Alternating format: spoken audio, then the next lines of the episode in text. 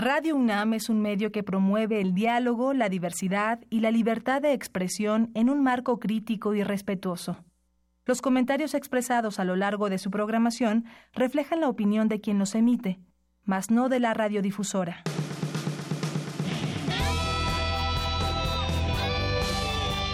Prisma RU. Relatamos al mundo.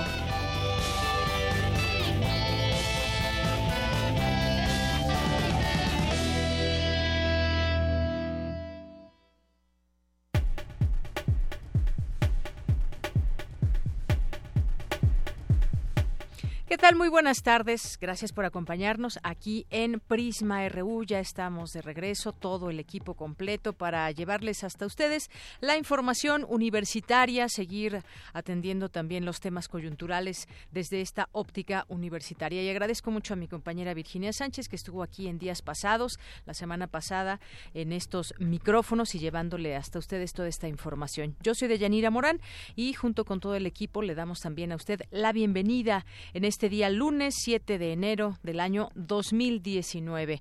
Un gusto estar de nueva cuenta en estos micrófonos de Radio UNAM en el programa de Prisma RU. Y bien, pues como, como todos los días ya es costumbre, les tenemos un adelanto de lo que tendremos a lo largo de estas dos horas aquí en Prisma RU. Vamos a hablar, tenemos ya nuestra información universitaria lista para todos ustedes y también en los temas nacionales, en lo que refiere a estos temas, vamos a hablar sobre el desabasto de gasolina, el huachicoleo, la estrategia que se está implementando desde el gobierno para acabar con este flagelo, este robo de combustible, donde también se habla de que pudieran estar coludidos los propias, las propias autoridades de algunos gobiernos. Vamos a platicarlo al análisis en unos momentos más con Edgar Ocampo Telles, que es investigador y analista en prospectiva y consumo mundial de energía. ¿Cómo acabar con este problema del robo de combustible y las afectaciones que ha tenido esta empresa mexicana, Pemex, para su distribución y las pérdidas económicas que ha tenido? Vamos a analizarlo. Si tienen preguntas, por supuesto, aquí estamos para escucharles, para leerles a través de nuestras redes sociales, arroba PrismaRU en Twitter, PrismaRU en Facebook y nuestro número en cabina 5536 43 39. Hay otro tema que también queremos abordar con todos ustedes el día de hoy y tiene que ver este tema con la amnistía para mujeres que han abortado de manera espontánea por alguna situación en, en particular y que se encuentran hoy en la cárcel. Están, eh, se habla de alrededor de 200 mujeres que en distintos estados están purgando alguna pena, algunas 10, 5 años, 15 años. Y bueno, pues se ha hablado también de amnistía para ellas, analizar su caso. Y vamos a tocar también este tema con la abogada Carla Michelle Salas, que es directora, directora de Grupo de Acción por los Derechos Humanos. Hay varios casos que se han expuesto en medios de comunicación que tiene que ver con mujeres que tuvieron abortos espontáneos y están encarceladas. Vamos a hablar de este tema, por supuesto. También vamos a platicar en nuestra segunda hora sobre Venezuela. Venezuela, que es un tema también que interesa también la postura mm, de México. El presidente Andrés Manuel López Obrador apoyó la postura de la diplomacia mexicana de negarse a firmar la declaración del Grupo de Lima que no reconoce la legitimidad del segundo mandato del presidente venezolano Nicolás Maduro. Lo tendremos también aquí al análisis para hablar de ese tema con José Antonio Hernández Macías, doctor en estudios latinoamericanos por la UNAM, eh, entre otras cosas también investigador del Centro de Estudios sobre América Latina y el Caribe. Hoy es día de Gaceta UNAM, que hoy en su portada pues trae 25 años que con el zapatismo, 25 eh, años de conocer este movimiento desde que surgió en 1994. Hay mucho que decir, mucho que platicar, lo iremos analizando también a lo largo de esta semana. Su opinión, por supuesto, es importante, es un tema que puede ser polémico, un tema que se presta también a debate y sobre todo, pues, ¿qué conocemos? ¿Qué, qué conocemos de este neozapatismo? Vamos a tener también aquí ya a Otto Cázares, de regreso también en Cartografía RU Y bueno, pues quédese con nosotros. Esto y más le tendremos aquí en Prisma RU. Es la una de la tarde con ocho minutos y nos vamos. Bueno, también hoy ya volvieron a clases 25.4 eh, millones de estudiantes. La UNAM también, por supuesto, ya reanuda labores académicas y administrativas. Y bueno, pues vámonos al resumen informativo. Relatamos al mundo. Relatamos al mundo. La una con nueve en los temas universitarios, investigadores de la UNAM desarrollan modelo matemático y computacional para estudiar el dengue. Más adelante mi compañera Cristina Godínez con los detalles. Expertos de la UNAM determinan con mayor precisión la cronología de pinturas murales de Teotihuacán. Mi compañera Cindy Pérez Ramírez nos tendrá la información. Académica de la UNAM estudia los beneficios del lúpulo para la salud de las mujeres. Estudiará al respecto durante los siguientes dos años y mi compañera Dulce García nos tendrá los detalles. En los temas nacionales, esta mañana 900 elementos de la Secretaría de la Defensa Nacional fueron desplegados en instalaciones de Pemex como parte del plan para reforzar la seguridad en la empresa productiva del Estado. Ante el desabasto de gasolina en Michoacán, revendedores ofrecen el combustible hasta 50% más caro del precio fijado en gasolineras. Y como le decía, tras el periodo vacacional de Navidad, Año Nuevo, 25 millones 400 mil alumnos de educación básica de todo el país regresaron hoy a clases. Los integrantes de la Comisión de Justicia del Senado evaluarán esta semana los ensayos en los que aspirantes a la Fiscalía General de la República delinean sus principales propuestas para dirigir la institución. Y en temas internacionales, los negociadores comerciales de China y Estados Unidos se preparan para una nueva ronda de negociaciones sobre su disputa comercial, una de las banderas del actual gobierno estadounidense. Los soldados responsables del aparente intento golpe de Estado perpetrado en Gabón han sido arrestados, confirmó el portavoz del gobierno, Guy Bertrand Mapangú, quien aseguró que la situación está bajo control.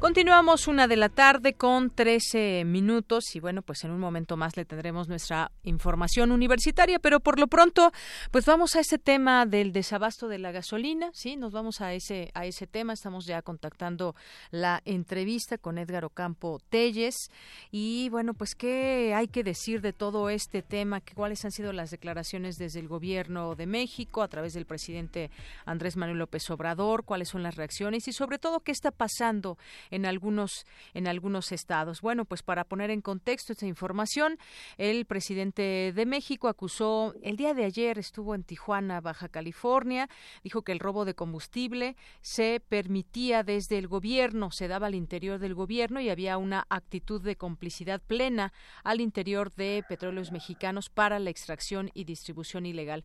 Bueno, nos vamos a notas o nos vamos a nos vamos a la entrevista, como estábamos comentando. Ya está en la línea telefónica Edgar Ocampo Telles, que es investigador y analista en prospectiva y consumo mundial de energía. ¿Qué tal, Edgar Ocampo? Muy buenas tardes. Bienvenido a este espacio de Radio UNAM. Un placer, Deyanira, estar en tu programa. Gracias.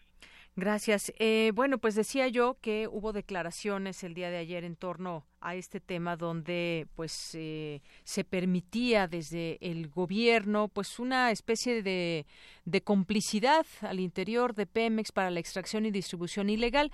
Hoy en nuestra realidad pues tenemos desabasto en algunos lugares. Eh, a causa de esta estrategia. Hay datos también muy contundentes. Se robaban 60 mil millones de pesos al año de combustible en el Huachicol. Hacían creer, dice el presidente, que era por la ordeña de ductos los huachicoleros. Toda una cortina de humo, una farsa, dice, porque en realidad este robo se permitía desde el gobierno. Hoy tenemos un despliegue de 900 militares en instalaciones de Pemex. Y bueno, pues qué decir de todo esto, Edgar Ocampo, conocedor de este tema, cómo ¿Cómo vamos leyendo esto que está sucediendo? Eh, bueno, nosotros estamos eh, gratamente sorprendidos de la contundencia que está tomando las acciones de gobierno en contra de este de este problema. Desde mi perspectiva, era uno de los temas urgentes eh, nacionales, ¿no? De hecho, eh, recién había ganado la la presidencia Andrés Manuel López Obrador y en el sector comentábamos que uno de los retos más complicados, más escabrosos era el tema del huachicol y dudábamos realmente de la de si se lograría intervenir y frenar algún día este problema porque pues está a todos los niveles, ¿no? el, problema del huachicol está eh, ampliamente este, extendido en todas las regiones de, y, bien organizado por lo que podamos ver. Muy, muy bien organizado y, lo que sorprende aquí es la contundencia y la determinación del gobierno federal de enfrentar este problema. ¿Por qué se están metiendo justamente con una de, uno de los puntos más delicados en los procesos económicos de cualquier país? La logística de distribución de combustibles es una parte medular y crítica para el desarrollo de cualquier actividad económica de un país. Para ir a la escuela, para distribuir alimentos, para viajar, para ir a este, construir lo que sea, se necesitan, primero que nada, combustibles. Sin combustibles no se mueve nada en este país y en cualquier país del planeta. Por eso lo delicado de la situación. Yo creo que el gobierno federal está evaluando con muchísimo cuidado eh, su intervención porque sabe que necesita tener contundencia, pero tiene que hacerlo, eh, digamos, evaluando hasta dónde puede ser eh, contraproducente intervenir más fuerte, ¿no? O sea, si el país se queda sin combustible, estamos ante un gravísimo problema, y yo creo que el gobierno federal lo sabe, que se le puede revertir, o sea, la, la, las personas que están, digamos, en, oposición al gobierno de Andrés Manuel, la, la, gente, digamos, que quedó eh, excluida de, de todo esto, pues yo creo que están esperando el primer error para eh, deshacerlo en las redes sociales, este, estar en contra de él y, evidenciarlo como como que no, no, no está dando resultados, ¿no? Es un tema muy muy delicado intervenir contra el huachicol porque es la logística de abasto de los combustibles. Y bueno, pues también Edgar Ocampo, eh, justamente eh, esto que dices, están un poco sorprendidos ante esta que podríamos llamar eficacia o no, ahorita me respondes, pero este desabasto de combustible lo están padeciendo entidades como Hidalgo, Estado de México, Jalisco, Michoacán, Guanajuato, Querétaro, consecuencia, entendemos, de un cambio en la logística de Pemex que incluyó el cierre de ductos y la distribución mediante autotanques, una decisión eh, calificada por algunos expertos como inadecuada, es decir, yo quisiera saber tu opinión. ¿Fue, digamos, que no se planeó bien esta parte de la estrategia? Por una parte estamos viendo que si, si se va a acabar con el problema del huachicoleo y demás, pues es más que positivo, pero este destabasto que hay temporal, ¿a qué, eh, a qué responde a esto? Pero pues finalmente es un problema, como bien decías. Y algunos otros eh, analistas también dicen que lo ocurrido este fin de semana no, no responde a un tema de desabasto en gasolina, sino que hay un embudo interno, digamos, de logística de Pemex provocado justamente por el cierre de, ductos. Así es. Eh, digamos que para tocar la la parte medular del huachicoleo, pues se tienen que cerrar los ductos para frenar las tomas clandestinas. Entonces, eh, la manera más fácil de distribuir eh, combustibles, gasolina y diésel, es a través de los ductos. Es mucho más complejo hacerlo con autotanques. Entonces, pero la única manera de atacar directamente sin tener que estar haciendo eh, grandes supervisiones de, superficie, pues es cerrando los ductos. Eso implica mover todo a través de, de las pipas. La logística de distribución a través de autotanques se complica, que también ya de por sí es algo delicada, porque se satura el, suministro, ¿no? Esto deja evidencia, deja evidencia, esta ya es una opinión personal. Desde mi punto de vista, algunas estaciones evidenciaron, al quedarse sin combustible, pues, entra la duda de que si se estaban suministrando directamente, digamos, de los canales oficiales o si lo estaban haciendo a través de eh, otras fuentes, ¿no? También hay que considerar que en algunos estados existía coerción encima de las estaciones de servicio para que distribuyeran eh, combustible robado, ¿no? Eso también es un fenómeno que existe de amenaza sobre los distribuidores de decir eh, tienen que distribuir esta, esta eh, este combustible y además nos pagan un porcentaje o si no son, eh, van a tener problemas de seguridad. No, también existe este fenómeno. Eh, Es un asunto muy delicado. Yo creo que todos los eh, mexicanos deberíamos de estar solidarios. Yo creo que la iniciativa es buena para todos nosotros, eh, para los mexicanos. Es una decisión muy difícil. Eh, desde mi punto de vista lo están eh, resolviendo de manera valiente, con mucho coraje, porque es muy delicado. O sea, cualquiera evitaría tomar el riesgo de quedar mal. Este, es un tema muy complicado porque toca la logística de la distribución de combustibles y le pega a transportistas, a taxistas, a empresas distribuidoras, le, pega a, la economía, a todo el mundo. Eh, se puede paralizar el país, ¿eh? es grave la situación. O sea, si la logística se le va de las manos en, en, el afán de, de, cerrar definitivamente la pinza o la llave en contra del guachicoleo, la logística se puede eh, irse de las manos y entonces sí podemos tener desabastos, o sea, problemas de, de, abasto de combustibles muy, muy graves y podríamos ver, por ejemplo, empresas transportistas que definitivamente tienen que parar sus, sus unidades porque ya no hay combustible. La policía deja de también de, de realizar sus este sus rondines de seguridad, etcétera, y entonces empieza una cadena como estilo dominó a provocar problemas que se van encimando unos después de otros. Así es, y es que justamente aquí surge la pregunta, entonces, ¿qué debería hacerse? no Porque esto ya vimos es una estrategia que está en marcha y que además destapa una red de complicidades. También quisiéramos ver en todo este tema, pues, quiénes son esos responsables desde Pemex o desde los gobiernos que han permitido esto, porque sabíamos que era un problema, sabemos que es un problema el tema del robo de combustible, el huachicoleo, pero no sabíamos quizás qué tan grave es. Ahora lo estamos, lo estamos viendo, se está destapando esta red y entonces, ¿qué debería, qué debería hacerse en este sentido? ¿Cuál sería tu opinión, Edgar? Eh, digamos que la población, pues estar solidarios con, con las medidas que se están tomando porque es para eh, el bien de, del país. eh, al principio estábamos sorprendidos por lo que estaba pasando, no entendíamos en realidad eh, cuál, cuál era el origen de todo este desabasto. Pensamos que en realidad era un problema de logística nada más y ahora ya estamos entendiendo un poco más eh, la situación. Yo creo que han actuado como se debe de actuar. No puedes dar pistas, no puedes prevenir, tienes que actuar de manera rápida, sorpresiva y empezar a, a ir reaccionando conforme van realizándose los eventos. Y yo creo que se han ido dando los pasos correctos.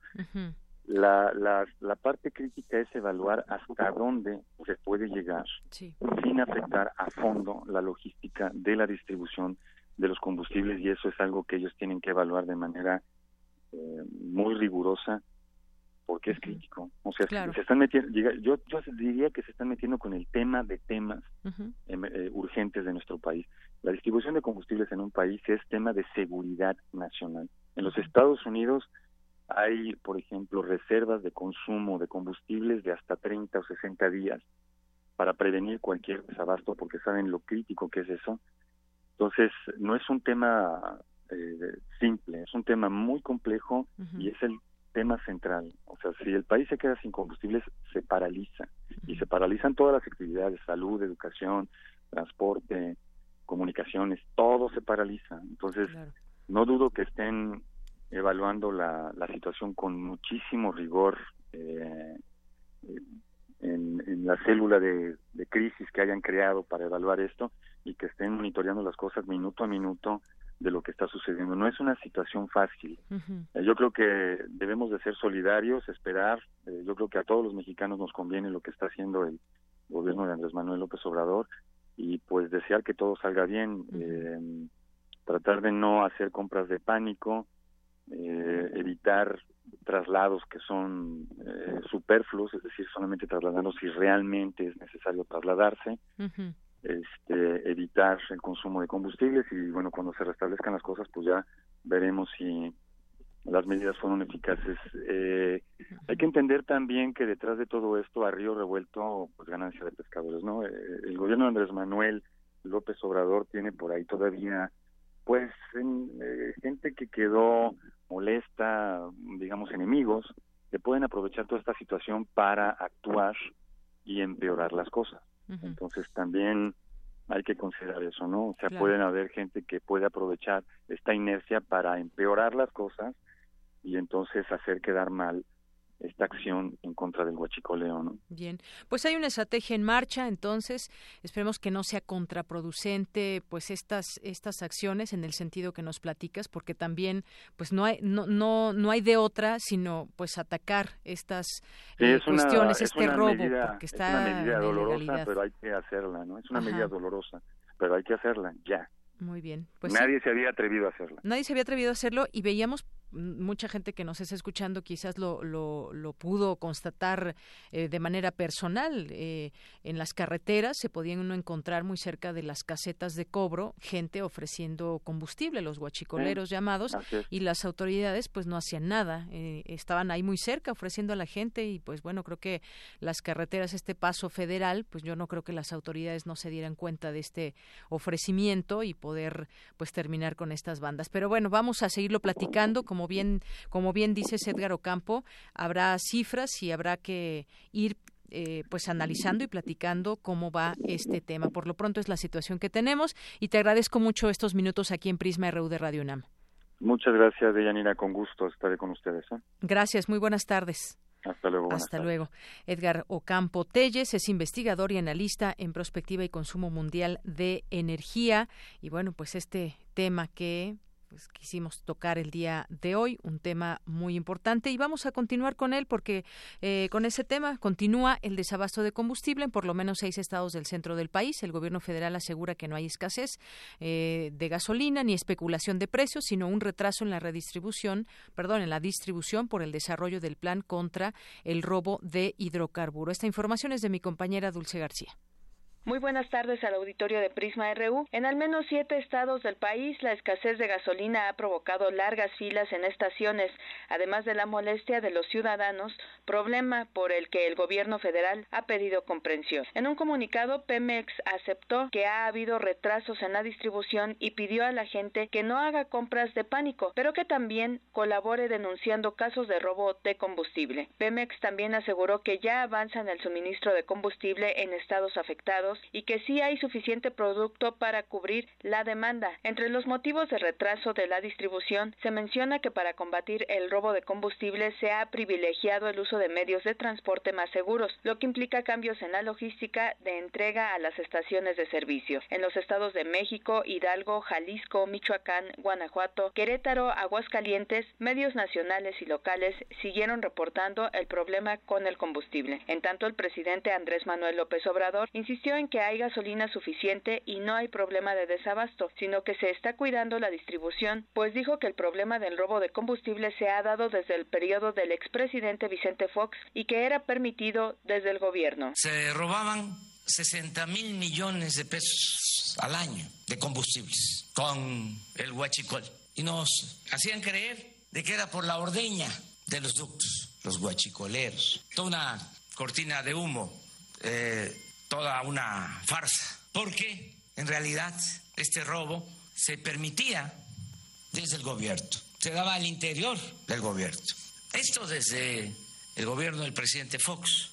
Se tenía hasta contabilizado el robo en Hacienda. Pero hay que decir también que las críticas no han faltado. El presidente nacional del PAN, Marco Cortés, aseguró que el desabasto de gasolina se debe a la equivocada estrategia del gobierno federal para combatir el robo de combustibles. Este es el reporte. Muy buenas tardes. Gracias, Dulce. Bueno, pues sí, interesante. Los, los opositores también habrá que eh, escuchar también lo que lo que mencionan, pero lo cierto es que dejaron crecer este problema, no no lo atacaron y ahora pues tenemos esto y tenemos muchos otros problemas. No es no es el único. Bien, pues continuamos. Mi compañera Cindy Pérez Ramírez nos tiene la siguiente información. Expertos de la UNAM determinan con mayor precisión cronología de pinturas murales de Teotihuacán. Adelante, Cindy.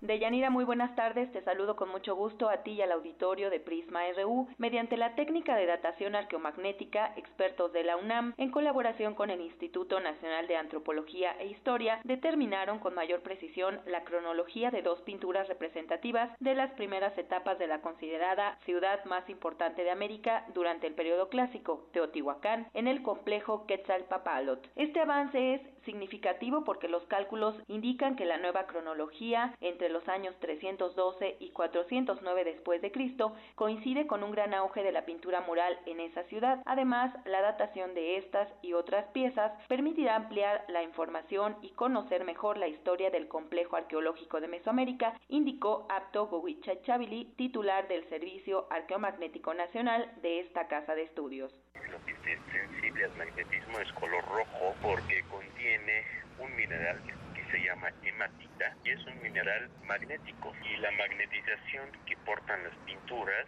se llama la magnetización remanente pictórica. Estos minerales eh, se alinean una vez aplicado la pintura en la pared, desde secarse, se orientan hacia el campo magnético terrestre que existió durante la elaboración o aplicación de pintura. De este modo, nosotros podemos obtener a través de experimentos bastante complejos, vicio arqueomagnético nacional, obtener la configuración. No es por nada, pero es el único laboratorio hoy en el nivel mundial que trabaja en las pinturas orales y también rupestres. Deyanira es importante proponer una nueva cronología porque antes la datación se hacía de forma empírica y ahora por primera vez para Mesoamérica empezamos a conocer la configuración original de los minerales magnéticos existentes en la pintura y con datos más cercanos a la realidad. Esta es la información que tenemos. Muy buenas tardes. Gracias, Cindy. Muy buenas tardes. Y vamos a continuar ahora con mi compañera Cristina Godínez. Epidemia de dengue es analizada con modelo matemático y computacional. Adelante, Cristina.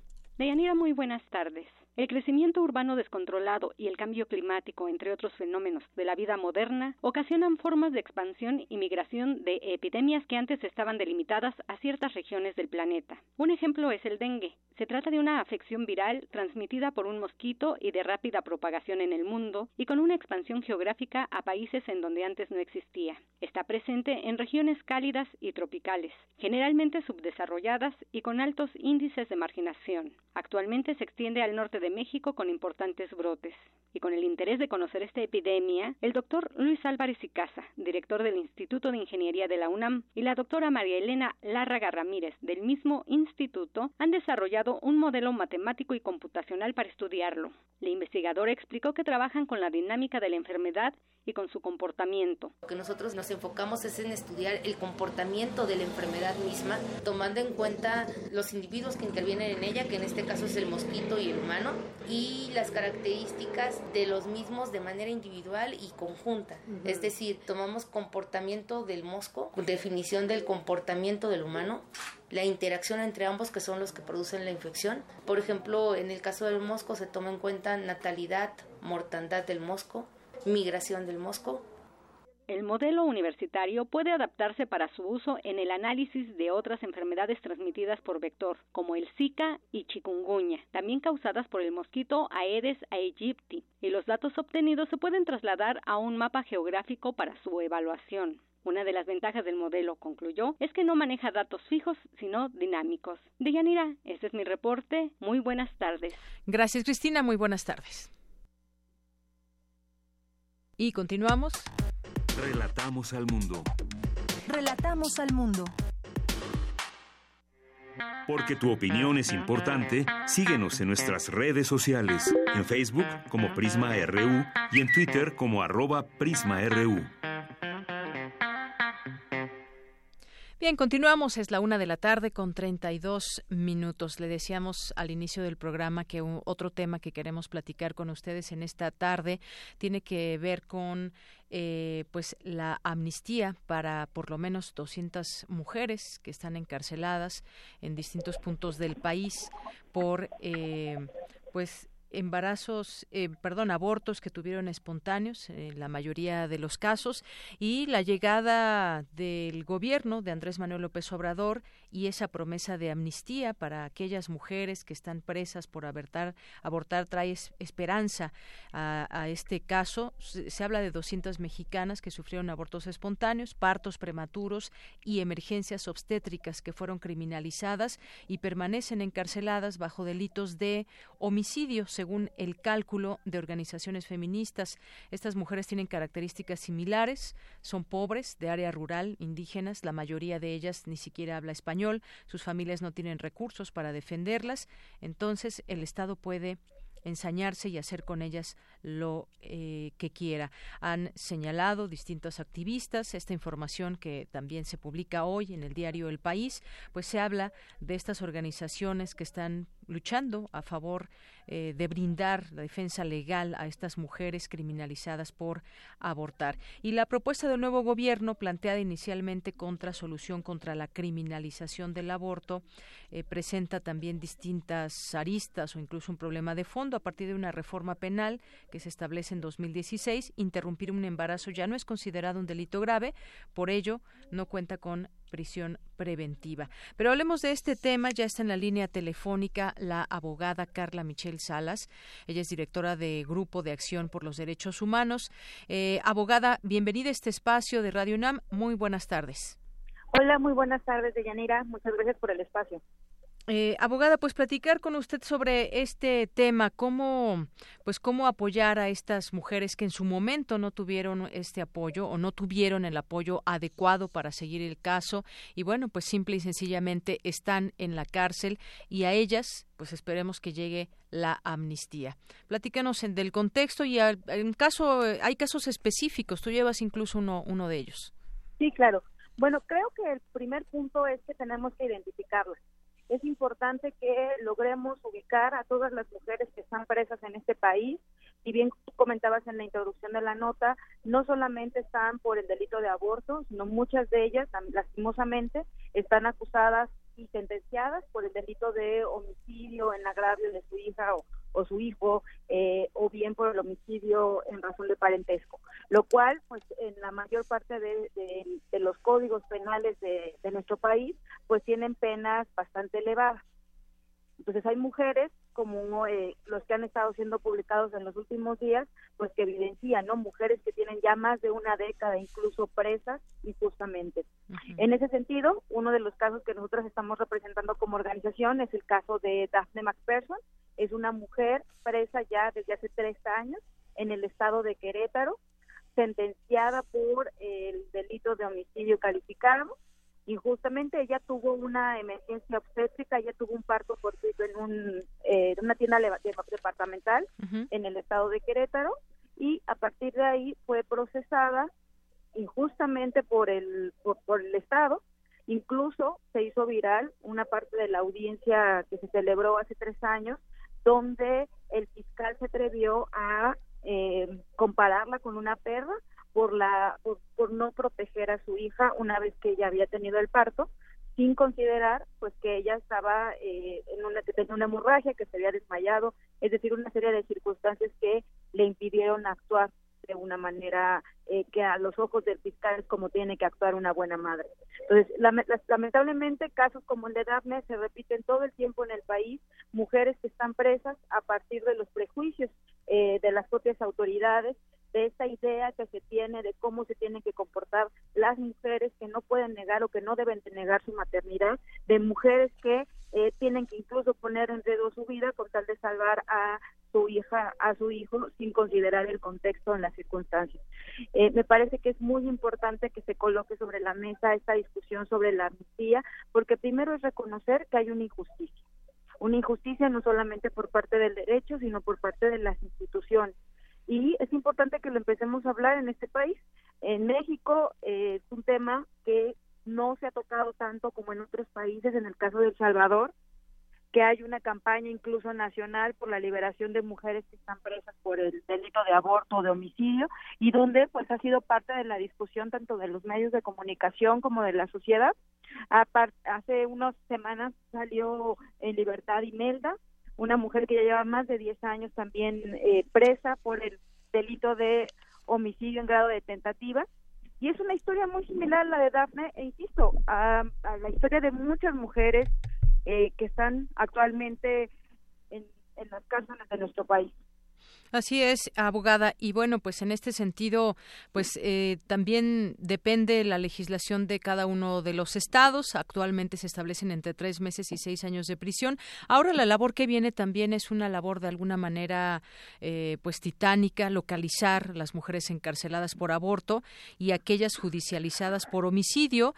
Eh, se debe hacer un censo, prisión por prisión, hablar con las sentenciadas, cruzar los datos con los expedientes, determinar si califica o no para la amnistía. Es decir, viene una labor también fuerte para estas organizaciones que están detrás de todo ello. Así es, no solamente es algo que, yo creo que cuando hagamos este trabajo nos vamos a dar cuenta también de los de las injusticias que hay en las cárceles.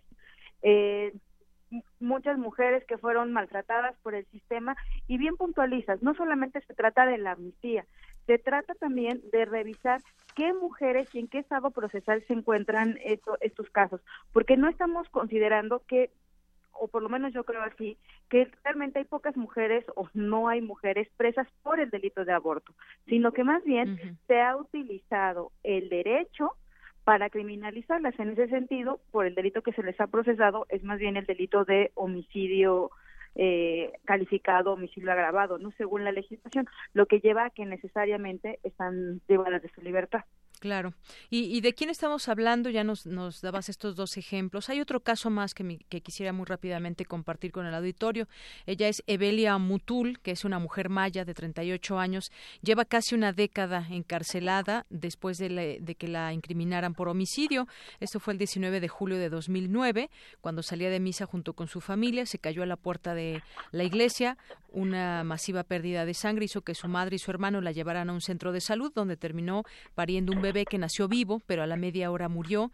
Ella asegura que hasta ese día desconocía que llevaba siete meses de gestación. La fiscalía la acusó de haber matado a su hijo y la sentenció a diez años de prisión. Pues sí, cada uno de los casos tienen, pues puedan ser similares, sin embargo, pues no todos, no sé si todos estos 200 que se tienen identificados eh, sean una opción para este tema de la amnistía o no, pero sí es una labor muy, eh, muy amplia la que se tendrá que hacer. Así es el caso de Evelia, que por supuesto ha estado en los últimos días en redes sociales, eh, por supuesto que nos indigna, o sea, mujeres que hay una hay un elemento que se tiene que acreditar cuando estamos hablando del delito de homicidio y sobre todo del homicidio calificado que tiene que ver con la intención es decir el querer el resultado. Esa es la diferencia que en general la, la gente podemos distinguir entre delitos que son culposos o delitos que son dolosos. En el caso de las mujeres que están presas por el homicidio de sus hijas o, o de sus hijos primero eh, digamos la calidad que se le está dando de persona a eh, mujeres que todavía se encuentran eh, teniendo producto de la gestación. Eso es, digamos, es un tema que por supuesto hay que discutir en el derecho.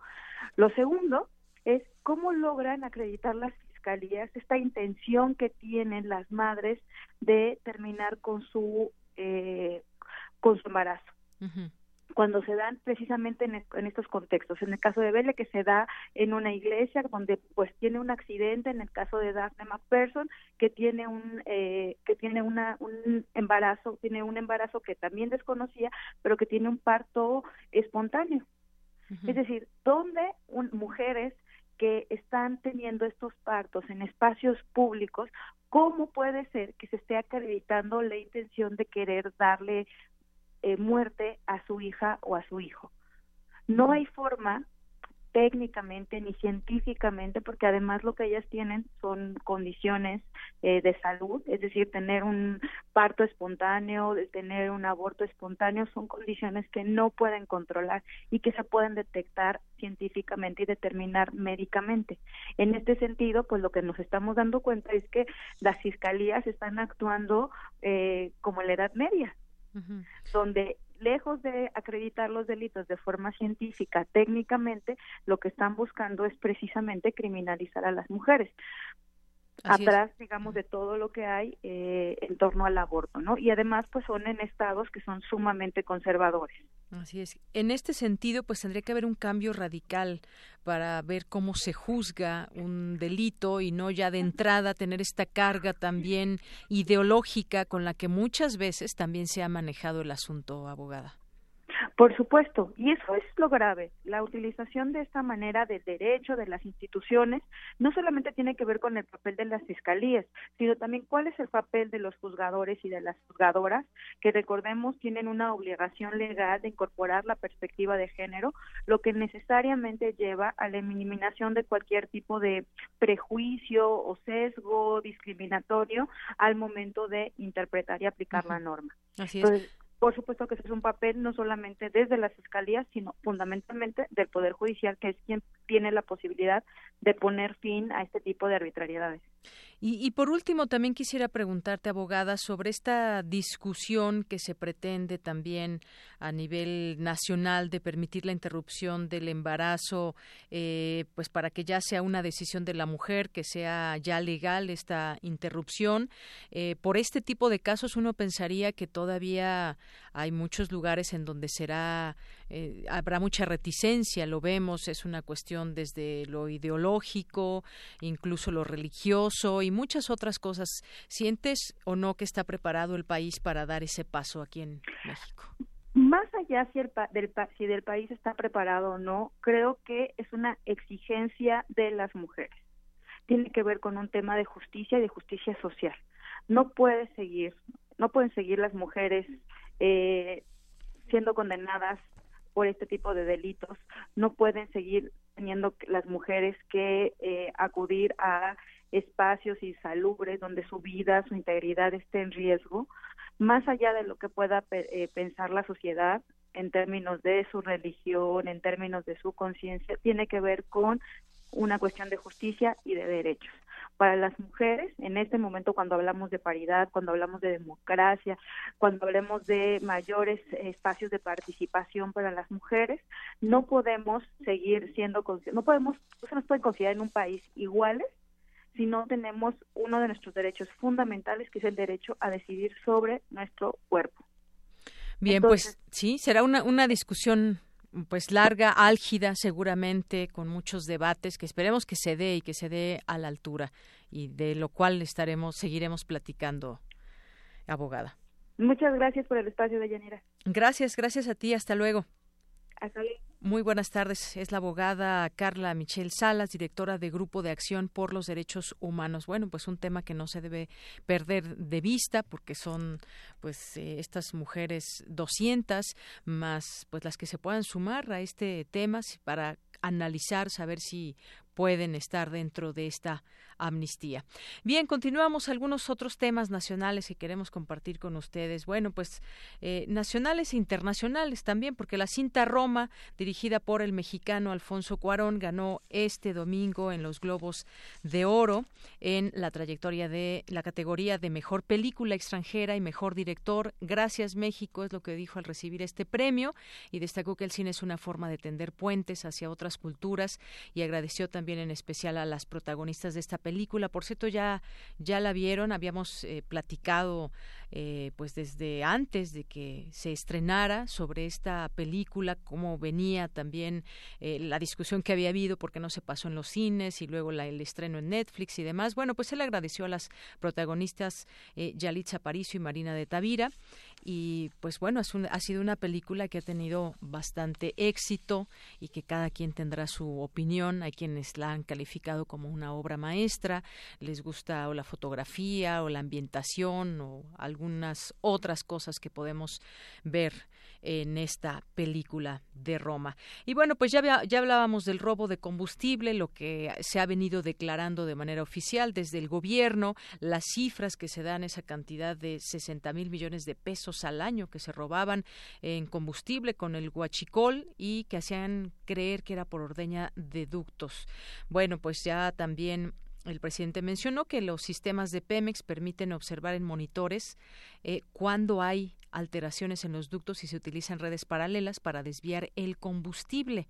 Bueno, pues tremendo esto que, que sucedía o sigue sucediendo y vamos a ver cómo termina esta historia porque pues el desabasto también está o no le llamen desabasto pero simplemente no se puede cargar gasolina eh, despliegan 900 militares 900 en instalaciones de Pemex desde esta mañana de la defensa nacional fueron desplegados en instalaciones de Pemex como parte de este plan para reforzar la seguridad en la empresa, es lo que dijo el presidente. En conferencia explicó que los cerca de mil militares entraron hoy a instalaciones de petróleos mexicanos como parte del operativo para evitar el robo de combustible, el cual ha denunciado en gran medida se hacía con complicidad de empleados de la empresa. En torno a las denuncias en Sinaloa, Jalisco, Guanajuato, Nuevo León, Tamaulipas, Veracruz, Veracruz Puebla, Tabasco y Estado de México por el desabasto de gasolina durante el fin de semana, el mandatario aclaró que hay combustible suficiente. Bueno, por otra parte, este lunes arranca la reunión de embajadores y cónsules cuya inauguración estará a cargo del canciller mexicano Marcelo Ebrard. En próximo miércoles, los representantes de nuestro país ante el mundo se encontrarán con el presidente Andrés Manuel López Obrador, quien expondrá las prioridades de política exterior de México. Y pues con respecto a Venezuela, que en un momento más hablaremos en nuestra segunda hora, dijo el presidente que México se basará en el principio de la no intervención. Esto lo platicaremos si les parece bien con un experto. Y por otra parte, Ricardo Monreal advirtió que las declaraciones de, de testigos en una corte de Nueva York como parte del juicio que se lleva contra Joaquín El Chapo Guzmán sobre la actuación de la policía en México en los últimos años es un motivo más para considerar la creación de la Guardia Nacional. Luego de que Vicente Zambada Niebla, uno de los principales testigos en el juicio contra El Chapo, explicó que en 2008 el cártel de Sinaloa pagó al ejército y la Policía Federal para librar la guerra contra sus rivales. El legislador aseguró vía Twitter que muy difícilmente se podría confiar en los cuerpos policíacos federales y locales creados en México en las últimas décadas. Bueno, pues esto es parte de la información que destacamos hoy de los temas nacionales. Claro que hay muchos otros que pues a lo largo de estos días seguiremos platicando con todos ustedes. Continuamos, es la una con 49 minutos. Porque tu opinión es importante, síguenos en nuestras redes sociales, en Facebook como Prisma RU y en Twitter como arroba PrismaRU. Queremos escuchar tu voz. Nuestro teléfono en cabina es 55 36 43 39.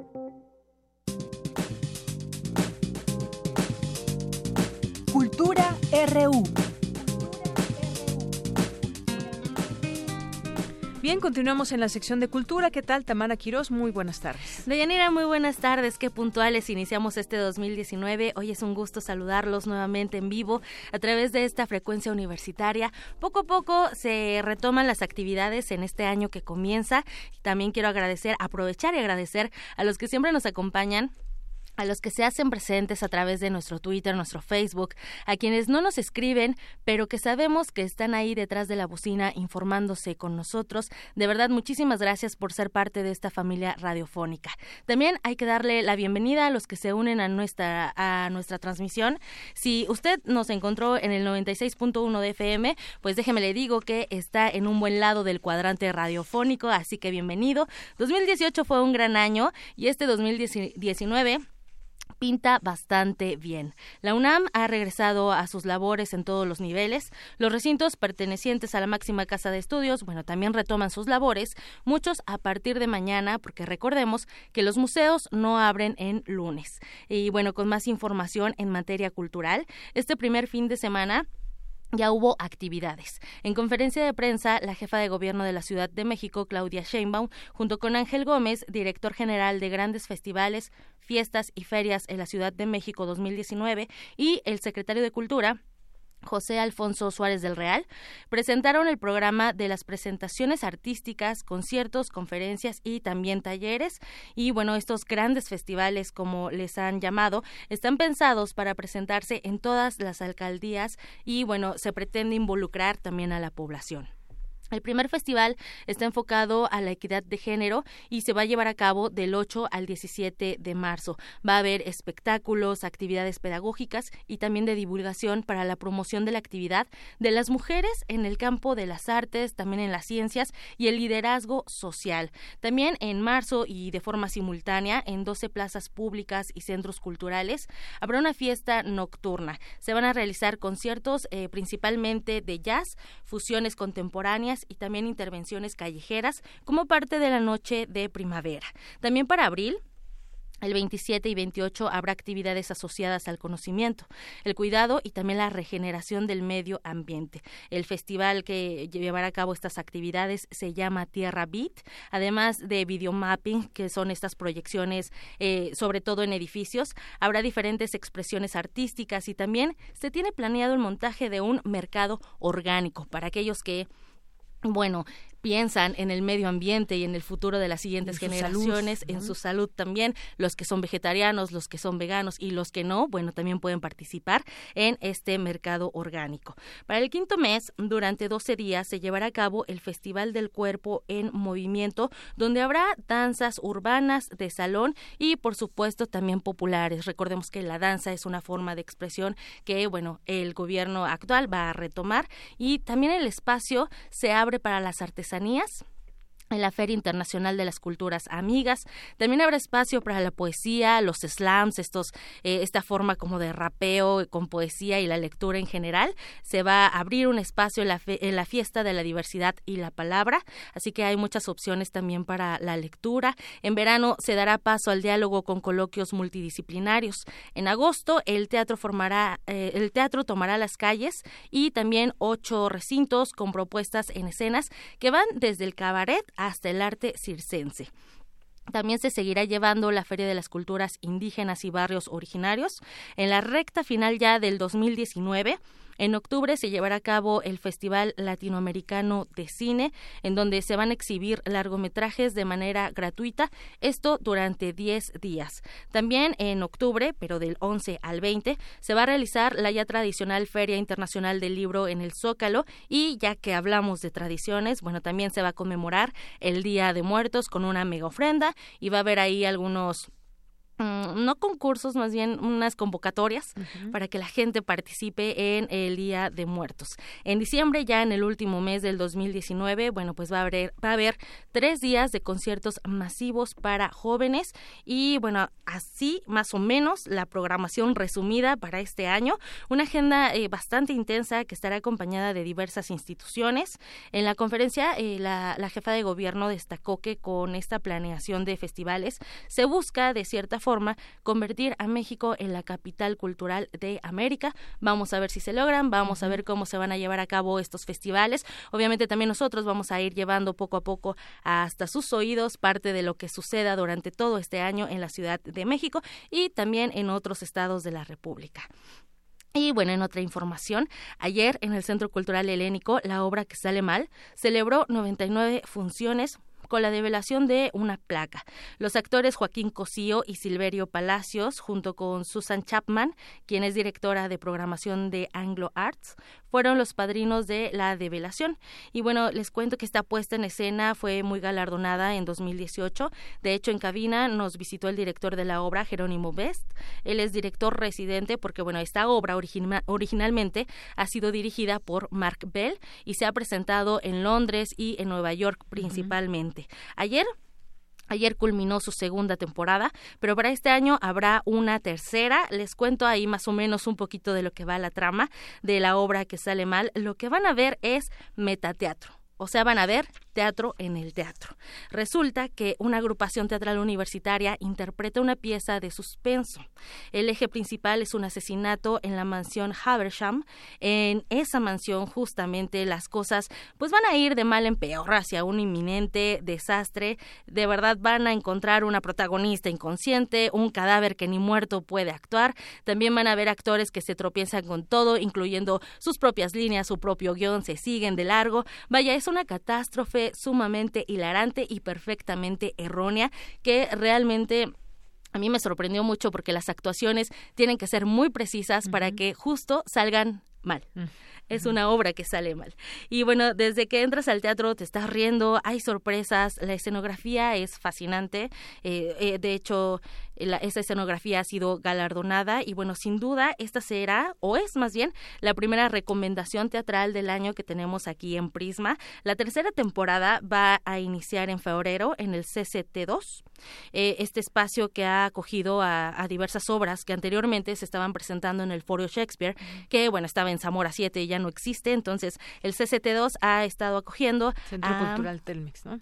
Sí, bueno, ya no es como tal Telmex. Mm. Ahora lleva las siglas, el CCT2 y bueno, se, y sí, está de, saliendo del Metro Cuauhtémoc, en Avenida Cuauhtémoc. Ahí está este centro cultural que donde podrán ver la obra que sale mal. Y bueno, poco a poco vamos a ir llevando hasta sus oídos más información, más de lo que nos espera en este gran año. Mientras tanto, nos vamos a ir con música, porque el 7 de enero, pero de 1980, murió Larry Williams en Los Ángeles. El cantante y compositor fue uno de los pioneros del rock and roll. Bueno, él sustituyó a Little Richard cuando este abandonó el sello discográfico que los grababa. También tocaba el piano y fue autor de, gemas versionadas por los Beatles, los Rolling Stones. También se acercaron a su repertorio eh, de este autor del clásico Bonnie Moroni que, bueno, conocida como Popotitos. Muchos la van a ubicar como Popotitos según la versión de los mexicanos Teen Tops. Mientras tanto, antes de irnos al corte de Yanira, pues vamos a escuchar Think a Link con Larry Williams. Muy bien, muchas gracias.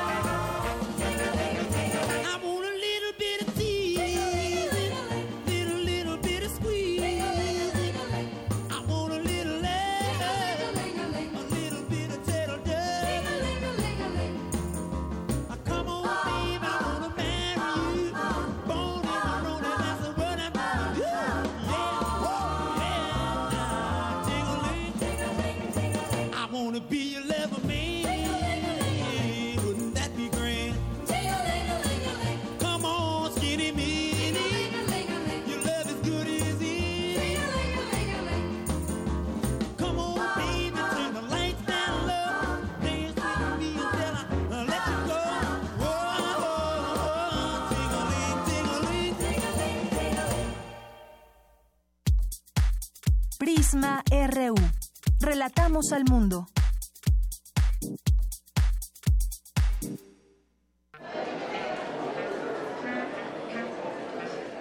Historia de la literatura.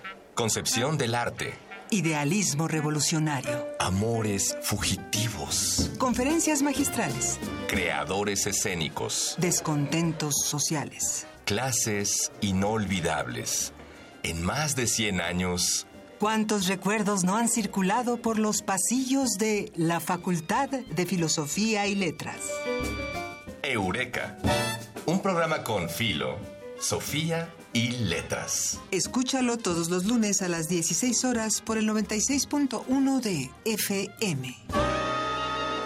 Radio UNAM, experiencia sonora. Hola, soy Sandra Lorenzano. Soy Miriam Moscona y estoy en descargacultura.unam. Novedades. José Luis Peixoto, novelista portugués contemporáneo, lee una selección de su obra. Anochecía despacio y a estas horas, en esta época del año, desarrollabas la manguera con todo cuidado y siguiendo reglas seguras, regabas los árboles y las flores del patio poesía, cursos, música y más en www.descargacultura.unam.mx. En 30 años, el mal manejo de los recursos naturales ha acabado con el 26% de nuestros bosques. Tan solo entre 2010 y 2015 perdimos 91 mil hectáreas de bosques cada año. La ventaja es que ahora con la nueva Ley General de Desarrollo Forestal Sustentable se cuidarán mucho más y mejor nuestros bosques y selvas. Algunos beneficios son que se le pagará a los propietarios de los bosques para cuidarlos y conservarlos. ¿Y de quién creen que fue esta propuesta? Sí, del Partido Verde.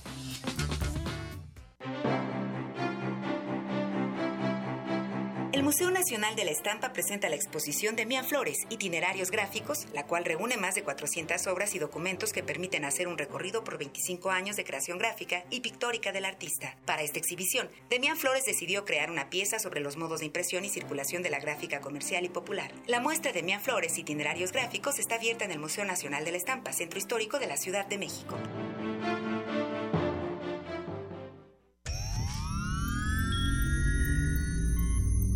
Hemos visto historias que definen la identidad de una época. Sentimos los trailers, la fila de las palomitas, los créditos y el número de los asientos. Nos gusta el cine. Todo el cine. Y queremos platicar, debatir y discutir sobre él. De retinas. Un horizonte sonoro para vivir el cine. Martes. 21 horas. Por el 96.1 de FM. Radio UNAM.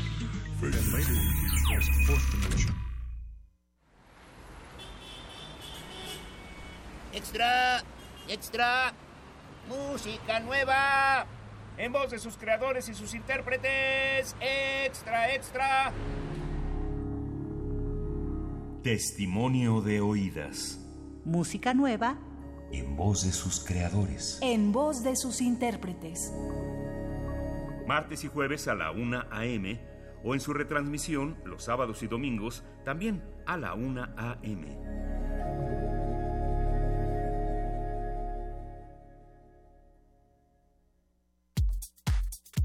Tu opinión es muy importante. Escríbenos al correo electrónico prisma.radiounam@gmail.com.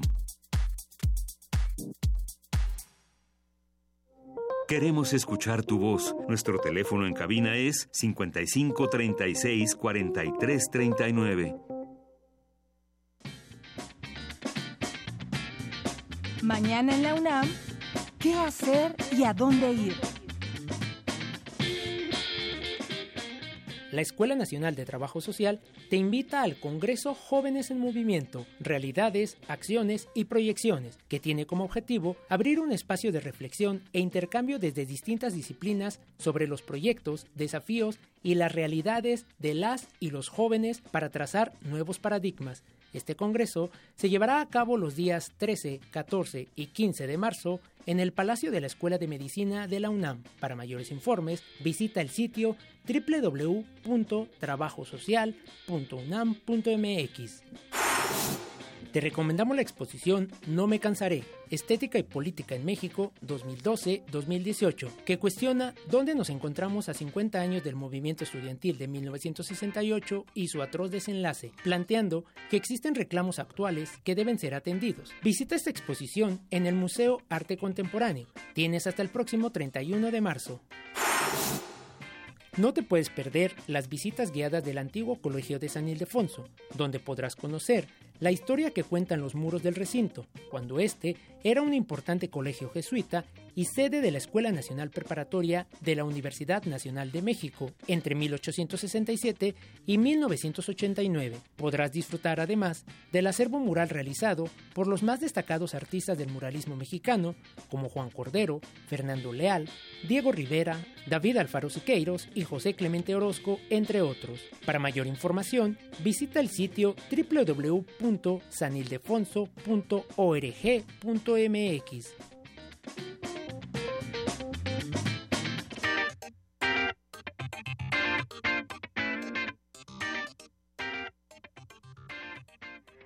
Porque tu opinión es importante, síguenos en nuestras redes sociales, en Facebook como Prisma RU y en Twitter como arroba PrismaRU. Continuamos dos de la tarde con siete minutos. Ya estamos en nuestra segunda hora de Prisma RU. Gracias por seguir en sintonía con nosotros a través del 96.1 de FM y a través de www.radio.unam.mx. Muchas gracias. Estaba leyendo aquí pues las notas nacionales que también hace un momento eh, le dábamos cuenta. Una, la otra más. Policía Federal detecta corrupción por 17 mil millones de pesos en el nuevo aeropuerto. Autoridades federales investigan un presunto desvío de más de 17 mil millones de pesos de los recursos de que Grupo Aeroportuario de la Ciudad de México tenía destinados para la construcción del nuevo Aeropuerto Internacional de México en Texcoco.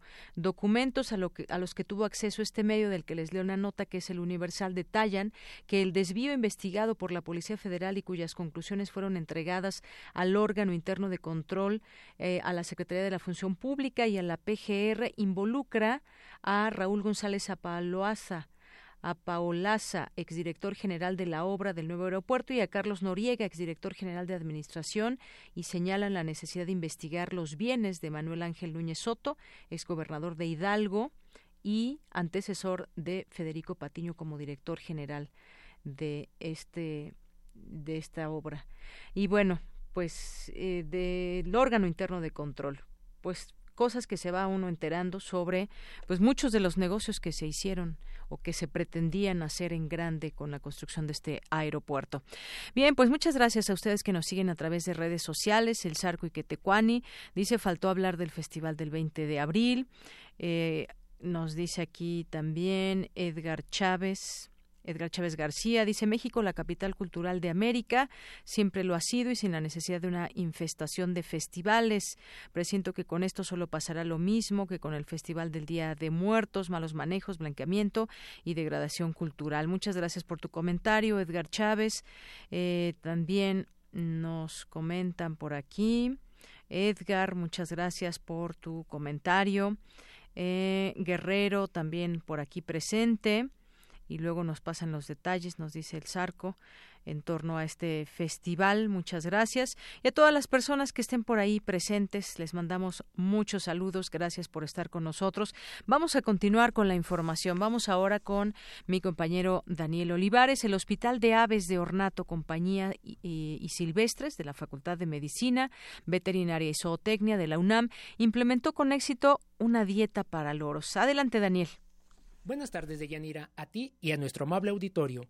El Hospital de Aves de Ornato, Compañía y Silvestres de la Facultad de Medicina, Veterinaria y Zootecnia de la UNAM logró desarrollar una dieta para loros, guacamayas y cacatúas a base de semillas de alpiste, contribuyendo a resolver y prevenir trastornos de salud como artritis, obesidad y complicaciones hepáticas y renales. El médico veterinario Juan Carlos Morales Luna, responsable de este hospital de aves, destacó que se pensó en este alimento por la experiencia que han tenido en la clínica, donde llegan aves con diversos padecimientos y trastornos metabólicos. La mayoría de consultas que recibimos aquí, que sería más o menos el 90% de las aves que recibimos aquí en el hospital, traen problemas nutricionales y de esos problemas nutricionales están entre ellos la obesidad, un trastorno que se llama lipidosis hepática, aterosclerosis, problemas de riñón, presencia de grasa subcutánea que se llaman lipomas. Es por ello que en esta clínica universitaria se les brinda una alimentación balanceada, teniendo como base el alpiste por sus propiedades antiinflamatorias, que lo hacen un auxiliar en tratamientos de artritis y gota articular, además de ser un potente antioxidante, lo que permite acelerar la regeneración celular, así lo señaló el veterinario Juan Carlos Morales. El alpiste nos va a dar muchos beneficios, entre ellos favorece la absorción de nutrientes y beneficia el tránsito intestinal, de esa manera va a eliminar mayor cantidad de desechos orgánicos.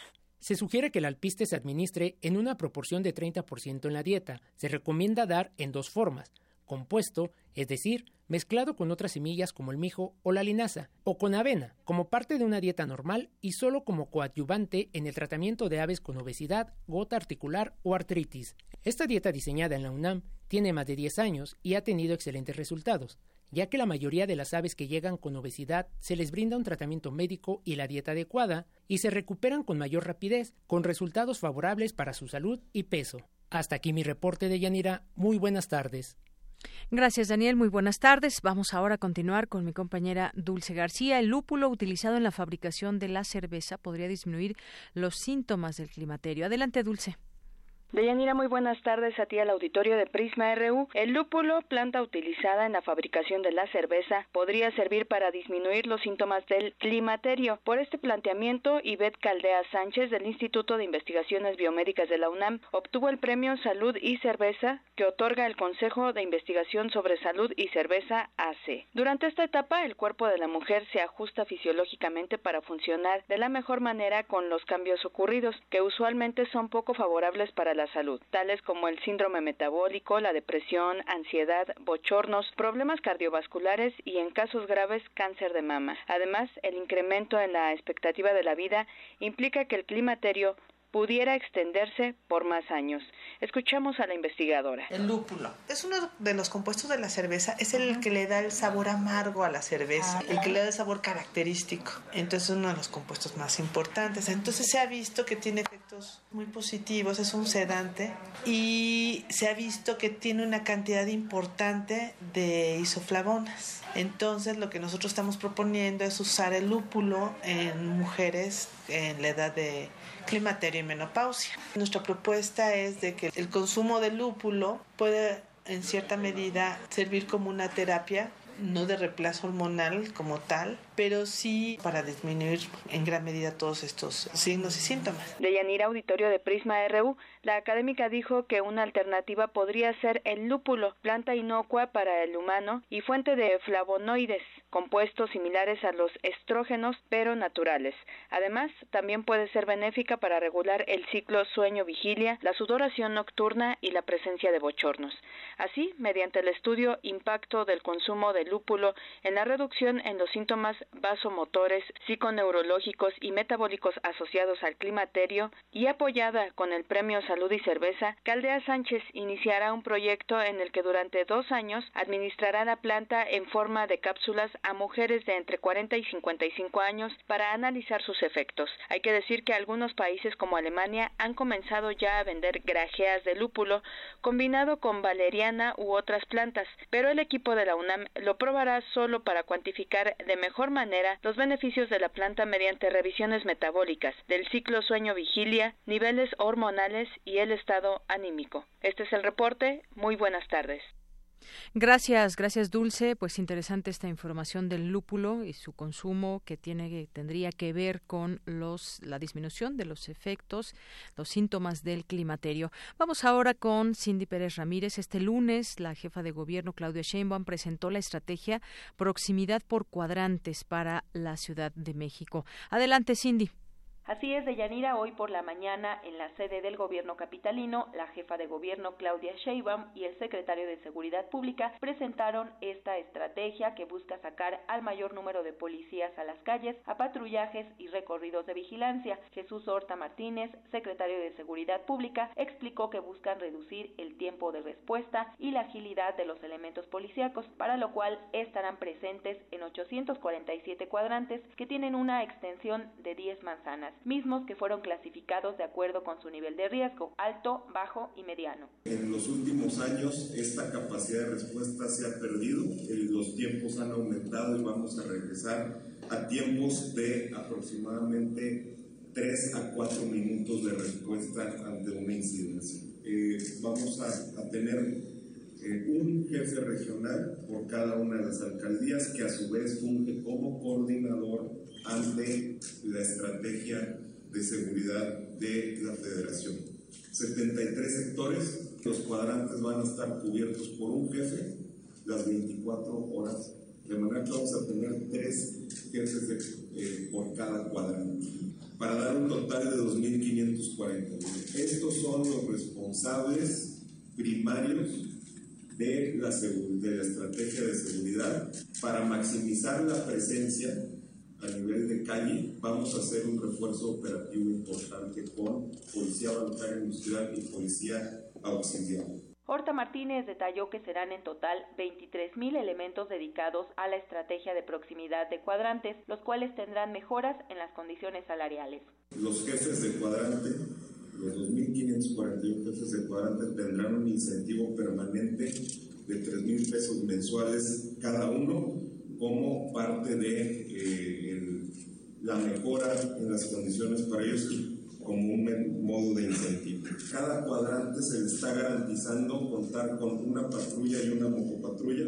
Cada jefe de cuadrante tiene un teléfono que eh, va a ser el punto de contacto único, de manera que la población pueda comunicarse con ellos eh, de manera directa las 24 horas, porque este número será único para los tres turnos de cada uno de sus cuadrantes.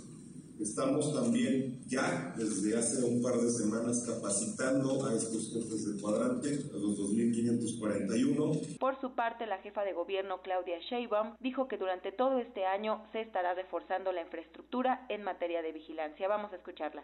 En esta semana firmamos un convenio con el Estado de México y el Estado de Hidalgo. Son 59 municipios conurbados eh, de los cuales Quizayuca pertenece al Estado de Hidalgo, para recuperar las coordinaciones metropolitanas. Eh, estamos en coordinación también con la Federación. De Yanira, cada jefe de cuadrante se estará presentando en los domicilios y dejará el número telefónico al que deberán marcar. Este es el reporte que tenemos. Muy buenas tardes. Gracias, gracias Cindy por esta información. Bueno, pues este, este término que es el de los cuadrantes de seguridad tiene que ver con más presencia policíaca en las calles, aumento salarial para los policías y bueno, pues esta estrategia, así se llama, estrategia de proximidad de cuadrantes. Vamos a ver cómo, cómo funciona. Sabemos que aquí en la Ciudad de México, pues el tema de la inseguridad es un tema también que pues quedó pendiente de la administración eh, pasada. Ahora se anuncia esta estrategia ya con algunos objetivos eh, claros, que es, en primer lugar, maximizar el, número de elementos de, en labores de vigilancia en la calle, el tiempo de respuesta muchas veces que se tiene ante una incidencia delictiva, que dicen será de tres a cuatro minutos en un cuadrante que en promedio representa una extensión de diez manzanas y también optimizar la evaluación y el desempeño policial, que es otro punto también muy importante. ¿Cuál es ese desempeño que tienen los policías en nuestras calles de la Ciudad de México? Así que va a haber un responsable, un, un responsable, un jefe por, eh, por cada cuadrante y tendrá una radiografía más precisa de qué está pasando. Vamos a ver cómo, cómo funcionará esto. Por lo pronto, pues una, una de las demandas eh, que en su momento, en los debates y en las propuestas, pues siempre salía a flote el tema de la inseguridad. Bien, pues continuamos. Vamos ahora a la información internacional con mi compañera Ruth Salazar. Internacional RU. El presidente de Estados Unidos, Donald Trump, no renuncia a su muro en la frontera con México, en un nuevo intento de alcanzar un acuerdo con los demócratas que se niegan a financiarlo y de acabar con el cierre parcial de la administración de su país.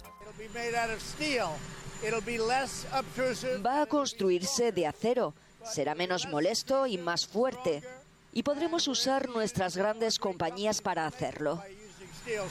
Así que vamos a hacer una barrera de acero y eso nos da una gran fuerza en la frontera. En su último informe sobre la temperatura global, el Servicio para el Cambio Climático del programa europeo Copernicus confirmó los peores augurios. El 2018 fue el cuarto más cálido desde que existen registros. El portavoz de la Comisión Europea, Margaritis Schina, informó que está en contacto con varios Estados miembros para el desembarco de al menos 70 personas que se encuentran en dos barcos de rescate en el Mediterráneo, ya que la situación es insostenible. Esperamos que con la ayuda de la presidencia rumana podamos concluir este importante capítulo de nuestras políticas migratorias lo antes posible y preferiblemente antes de las elecciones al Parlamento Europeo. La Cámara de los Comunes británica votará sobre el acuerdo propuesto por el gobierno para el Brexit el próximo 15 de enero, que quedó interrumpido cuando la primera ministra Theresa May canceló una primera votación prevista para el pasado 11 de diciembre por falta de apoyos. Un cardenal católico y otras cinco personas comenzaron a ser juzgadas en Francia este lunes. Están acusadas de encubrir a un sacerdote que supuestamente abusó de niños pertenecientes a los Boy Scouts. Al respecto, el Papa Francisco prometió que la Iglesia Católica combatirá este delito. No puedo callarme sobre una de las peores plagas de nuestro tiempo en las que han estado involucrados diversos miembros del clero. El abuso contra menores constituye uno de los crímenes más viles y nefastos posible. El presidente del Banco Mundial, Jim Jong Kim, anunció hoy su renuncia a partir del próximo primero de febrero. Deja el cargo tres años antes del fin de su segundo mandato. Con audios de Euronews, las breves internacionales con Ruth Salazar. Bien, pues muchas gracias Ruth Salazar por esta información y pues el próximo jueves, el próximo jueves el presidente de Estados Unidos visitará la frontera con México. Acabamos de escuchar esta información que nos presentaba Ruth sobre eh, sobre Donald Trump y pues ya este avance dice sobre el muro en la frontera con eh, México. Este jueves se reunirá con las autoridades fronterizas, anunció ya la portavoz de la Casa Blanca Sara Sanders. Y bueno, pues sigamos platicando de temas internacionales, en este caso ahora con eh, de Venezuela, porque ya está en la línea eh, telefónica José Antonio Hernández Macías, que es doctor en estudios latinoamericanos por la UNAM, investigador del Centro de Estudios sobre América Latina y el Caribe y profesor de la carrera de Relaciones Internacionales en la FES Aragón. ¿Qué tal, doctor? Bienvenido a este espacio. Muy buenas tardes. Hola, buenas tardes, Yanira. Un gusto. Un gusto, doctor. Bueno, pues el presidente de México, Andrés Manuel López Obrador, apoyó la postura de la diplomacia mexicana de negarse a firmar la declaración del Grupo de Lima que no reconoce la legitimidad del segundo mandato del presidente venezolano Nicolás Maduro. Señaló que México va a respetar los principios constitucionales de la no intervención y autodeterminación de los pueblos. Este Grupo de Lima, que es la, eh, la instancia multilateral que se estableció tras la denominada Declaración de Lima el año 2017, el 8 de agosto, en la capital homónima, donde se reunieron representantes de 14 países con el objetivo de dar seguimiento y buscar una salida pacífica a la crisis de Venezuela. Bueno, pues este grupo había anunciado el 4 de enero que no reconoce la legitimidad del nuevo periodo presidencial de Nicolás Maduro en Venezuela, que comenzará el próximo 10 de este mes. Y México fue el único de los países miembros del grupo que no firmó el texto. ¿Le parece, qué le parece, doctor, esto un acierto, una, un acto de congruencia? ¿Qué podemos decir de la postura del gobierno mexicano? Sí, claro. Eh, a mí me parece un cambio muy positivo en la política exterior de México por diferentes razones, ¿no? Una de ellas eh, es porque se apega a los principios constitucionales que, que nos rigen política exterior, eh, sobre todo el de no intervención, el de no reconocimiento, el de no injerencia. Entonces, eh, me parece muy positivo este cambio. En un segundo término, eh, debido a lo que se ha venido a convertir este grupo de Lima, en el que pareciera que es un grupo que no pretende solucionar los problemas que están en Venezuela, sino simplemente su objetivo es la salida del gobierno de Nicolás Maduro, ¿no? Que con todos sus cuestionamientos, al final de cuentas es un gobierno democrático, un gobierno que fue elegido eh, por la población y por lo tanto, eh, pues me parece eh, como lamentable el, lo que a lo que está jugando el grupo de Lima con una clara eh, injerencia con claros eh, intereses de los Estados Unidos ahí, ¿no? Que ya tiene años que tiene a Venezuela como uno de los principales amenazas, como uno de los principales eh, países a eh, pues a intervenir en él. En ese gobierno. y sin embargo, doctor, los gobiernos de Perú, Argentina, Brasil, Canadá, Colombia, Costa Rica, Chile, Guatemala, Guyana, Honduras, Panamá, Paraguay y Santa Lucía instaron a Nicolás Maduro, el presidente, a no asumir y a transferir el poder ejecutivo a la Asamblea Nacional hasta que se realicen nuevas elecciones democráticas. También, si lo vemos en conjunto, pues es un importante número de naciones. ¿Qué le parece también esta unión que hay entre estos países? Sí, me parece que responde a un contexto regional que, que se encuentra en disputa, ¿no? Entre estos gobiernos más progresistas, más de corte social, con gobiernos eh, más más conservadores. Porque por otro lado, pues vemos la cantidad de países que no participan en este grupo de Lima y eh, que apoyan o que simplemente respaldan el, proceso que, que se da en Venezuela.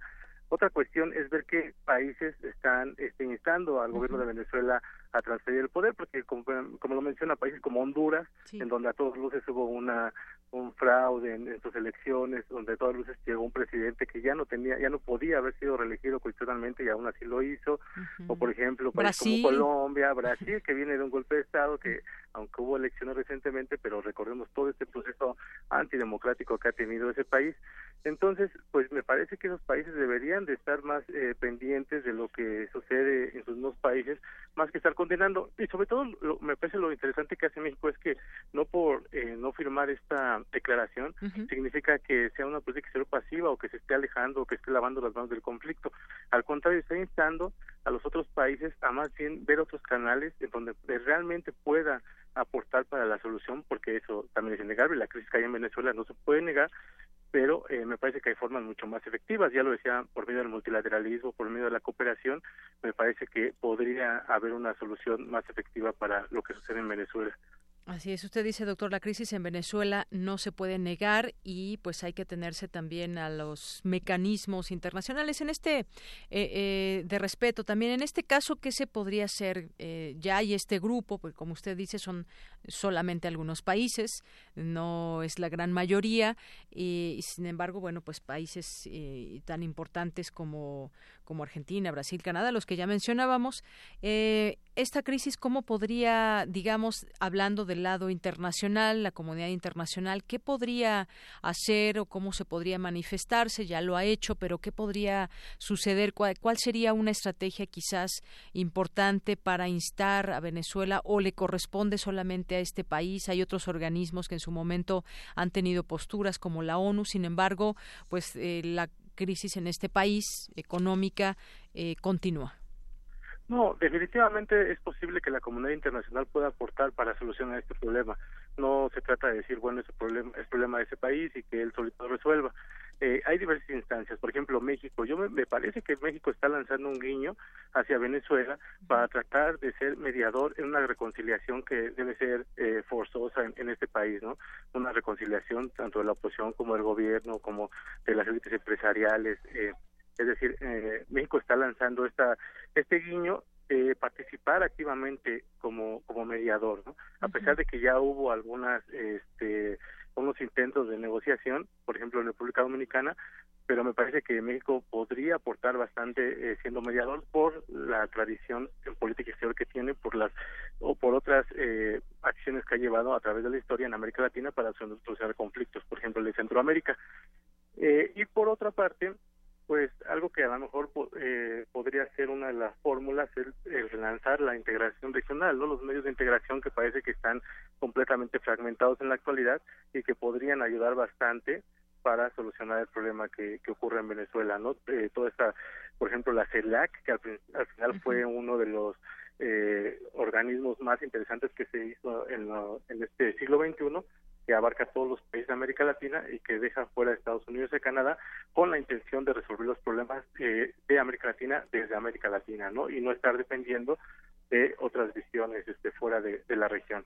Entonces me parece que hay diversas eh, formas, pero lo primero que se debe hacer es esto, eh, una reconciliación y que los gobiernos, por más afinidades ideológicas que tengan, no intenten eh, ser injerencistas de esta forma, de esta forma agresiva, no, no reconociendo al gobierno venezolano.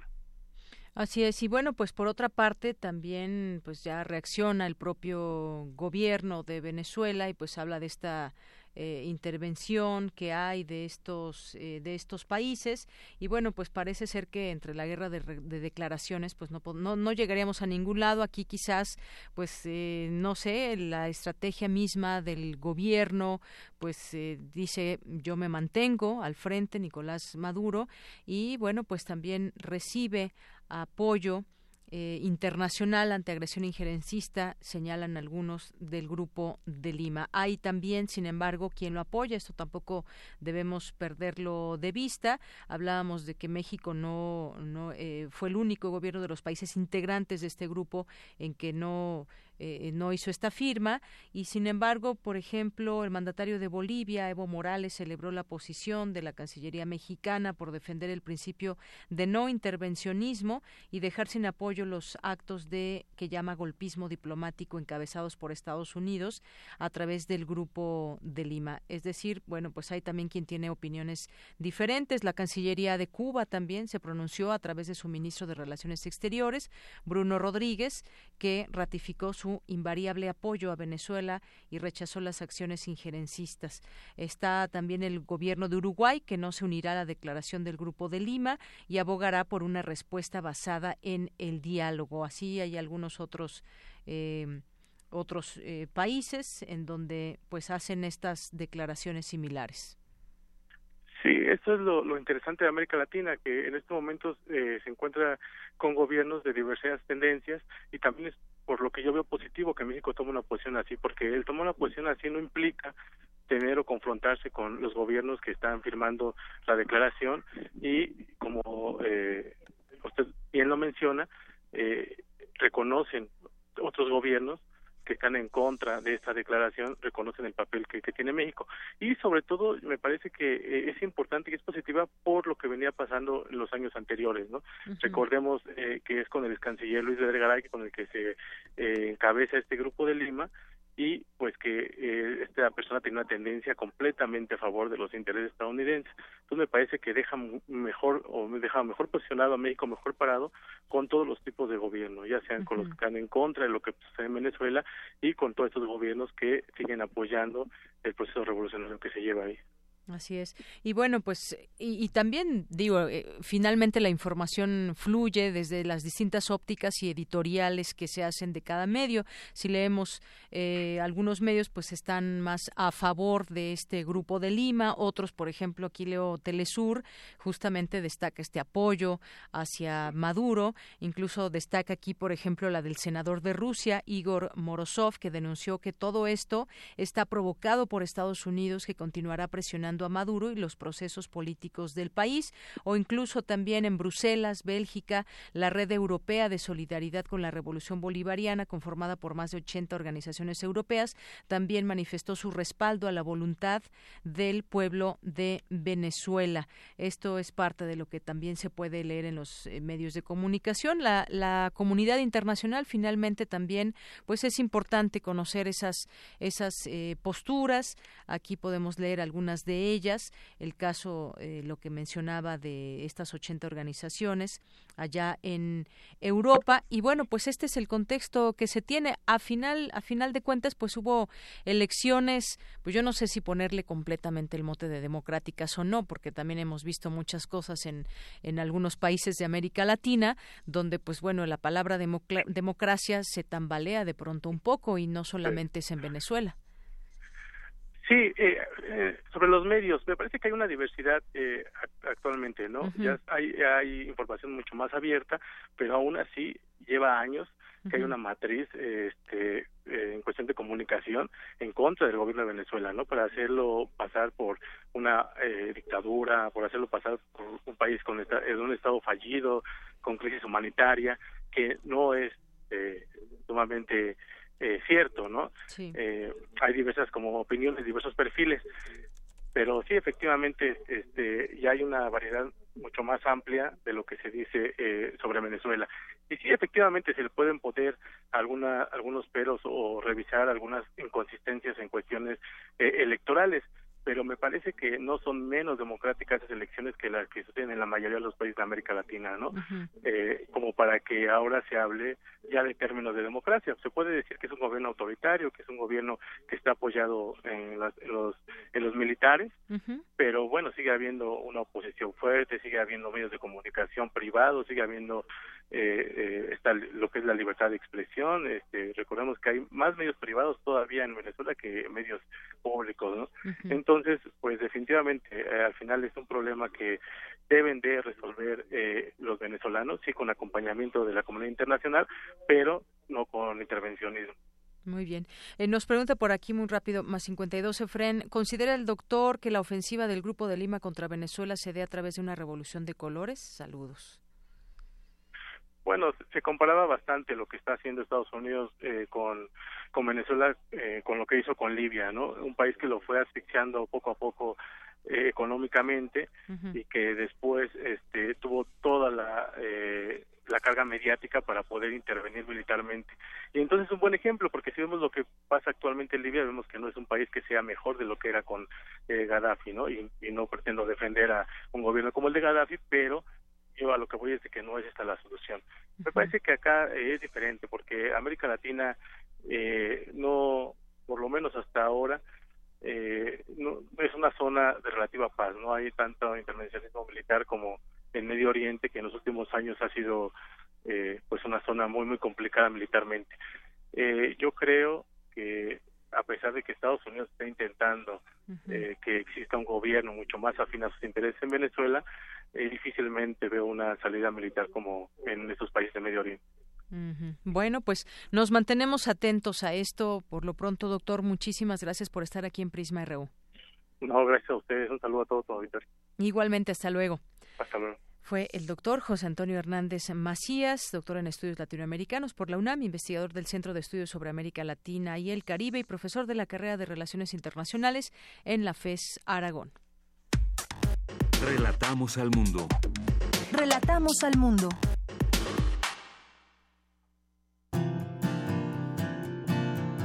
Gaceta UNAM. Bien, continuamos. Como les dijimos al inicio de esta emisión, pues ya la UNAM también se integra a sus labores cotidianas, académicas y administrativas. Y bueno, pues ya está con nosotros es el director de Gaceta UNAM, Hugo Huitrón. ¿Qué tal, Hugo? ¿Cómo estás? Un abrazo. Gracias, Deyanira. Igualmente un abrazo para todos. Lo mejor para este año y para toda la vida. Así es, para toda la vida que nos reste. Y bueno, pues también hoy destacar la Gaceta, 25 años, ¿qué con el zapatismo? Sí, aniversario 25 de la aparición del Ejército Zapatista de Liberación Nacional. Así es. Sí, es una, esa es nuestra portada de hoy. Es una entrevista con el con Carlos Antonio Aguirre Rojas del Instituto de Investigaciones Sociales, donde nos hace un, nos relata todos los del movimiento zapatista, todo lo que ha sucedido y nos dice que está más vivo que nunca. Dice que no es casual que aún vengan de todo el mundo activistas, artistas y científicos sociales para conocer a los zapatistas. Así es, es un tema del que habremos de seguir hablando en este espacio y como bien dices, un, eh, una organización, este grupo bastante grande eh, que cumple 25 años de que lo conocemos por lo menos, una organización que empezó eh, desde tiempo atrás y pues a seguir platicando de este tema, cómo, cómo se inserta en, nuestro contexto actual el zapatismo, bueno pues un tema que, que estaremos discutiendo en este espacio y por lo pronto hoy la Gaceta tiene esta entrevista que nos comentas. ¿Qué más hubo? También tenemos nuestro resumen anual. Tenemos el resumen anual que este pues trae todo el resumen, todo lo que se hizo durante este, este año de 2018, como la celebración de los 50 años de, de más bien la conmemoración del movimiento estudiantil de 1968.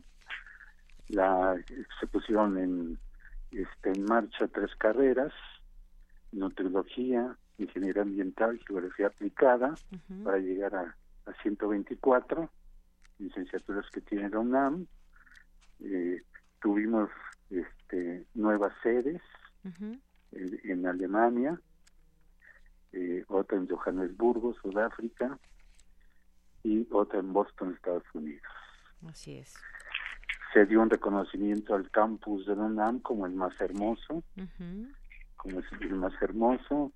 Eh, hubo investigaciones como la de este el encuentro de eh, eh, sustancias orgánicas en Marte. se ayudó, se trabajó junto con, con el INA sobre el, códice Maya y se hizo la cápsula donde donde está donde se puede observar se habló del sargazo, del problema del sargazo. Tuvimos una oferta cultural para 2.5 eh, millones de asistentes, una actividades, 12.000 actividades en todas las disciplinas. Eh, en deportes, bueno, pues tuvimos este, grandes grandes logros, tuvieron universitarios, tanto nacionales como internacionales, y esa es la experiencia que tuvo muchos de nuestros deportistas, de nuestros eh, universitarios que participaron en diferentes disciplinas. Así es. Muy bien. Y también, sí, y también hablamos sobre el fitoplancton, básico para la vida en la Tierra. Es, es un, un trabajo que se realiza en el Instituto de Ciencias del Mar y Limnología. Está muy interesante y hablamos también sobre la familia. La familia es de relevancia vital para la mayoría, una encuesta mundial de valores. Muy bien. Bueno, y además de todas las recomendaciones que hay eh, de visitar y todas las instancias que hay de la UNAM, programas, en fin, aquí también, pues por supuesto, recomiendan Prisma RU, otros programas que hay también y toda la cartelera que podemos ver aquí, Hugo. Sí, las actividades que tienen, las actividades académicas, culturales y, y, de deportes que se realizan durante la semana, que, que vienen en, en el suplemento Agenda. Así es. Muy bien, pues eh, a seguir trabajando desde la UNAM, desde Gaceta UNAM, nos seguimos informando. Muchas gracias y nos escuchamos el jueves, Hugo. Muchas gracias, es el primer día de, para mí es el primer día del año de estar compartiendo con ustedes.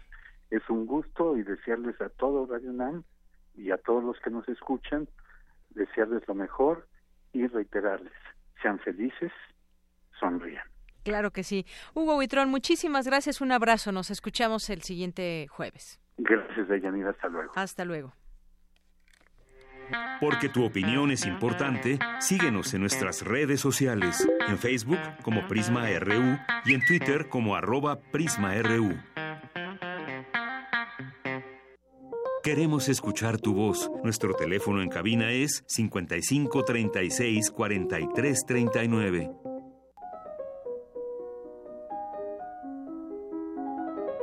Cartografía RU con Otto Cázares.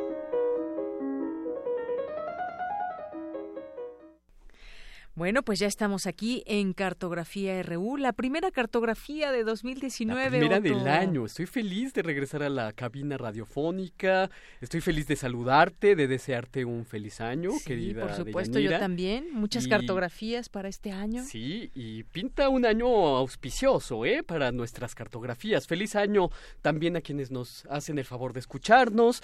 Que este año también les sea auspicioso, eh, lleno de eudemonía, es decir, eh, plenitud serena. Propiciemos que sea un buen año, ¿no? Así No solamente deseemos y queramos. Eh, propiciemos. propiciemos que sea un buen año.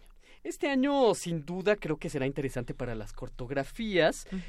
porque eh, se celebran varios aniversarios y en este espacio no podemos dejarlas pasar. Por ejemplo, se cumplen 500 años de la muerte de Leonardo da Vinci, 350 años de la muerte de Rembrandt, celebraremos también natalicios, por ejemplo, 200 años del nacimiento del pintor Gustave Courbet, que es el pintor del origen del mundo y el estudio del pintor, maestro de los impresionistas, y en todos ellos pues habremos de encontrar materiales valiosos para nuestras cartografías radiofónicas.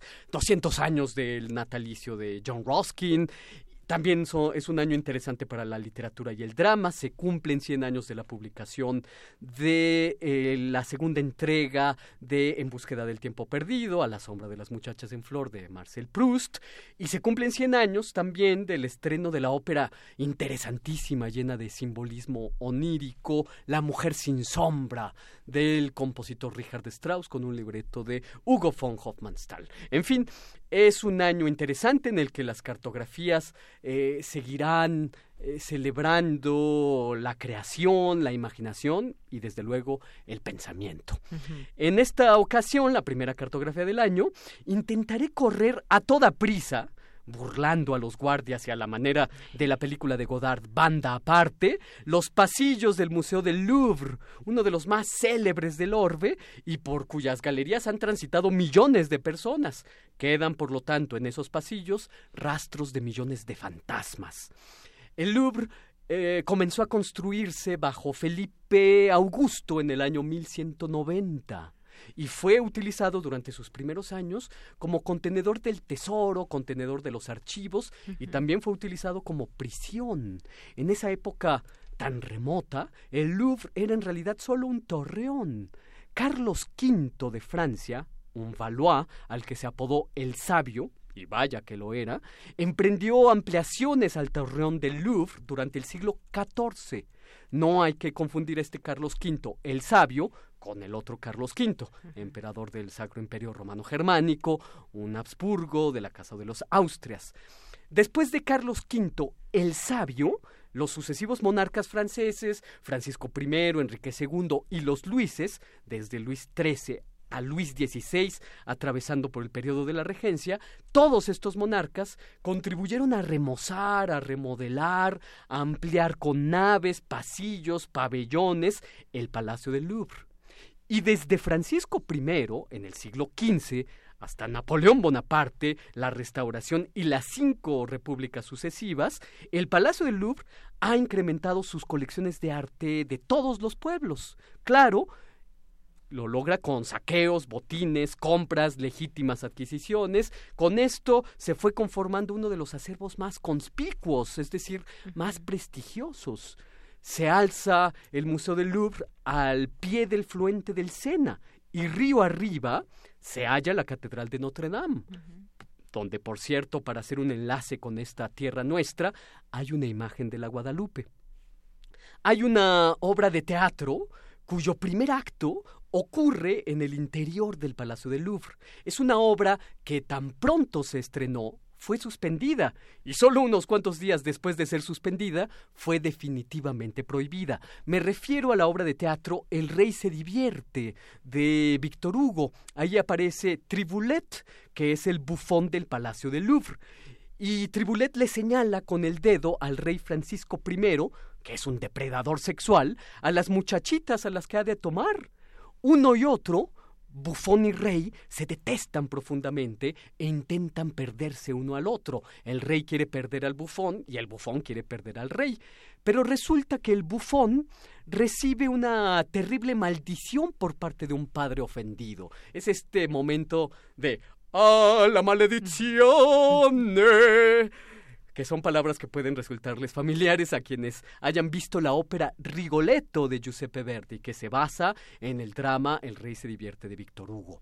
Con la maldición llega para el bufón Tribulet la calamidad porque alcanza su núcleo más íntimo, alcanza a su propia casa y a su propia hija.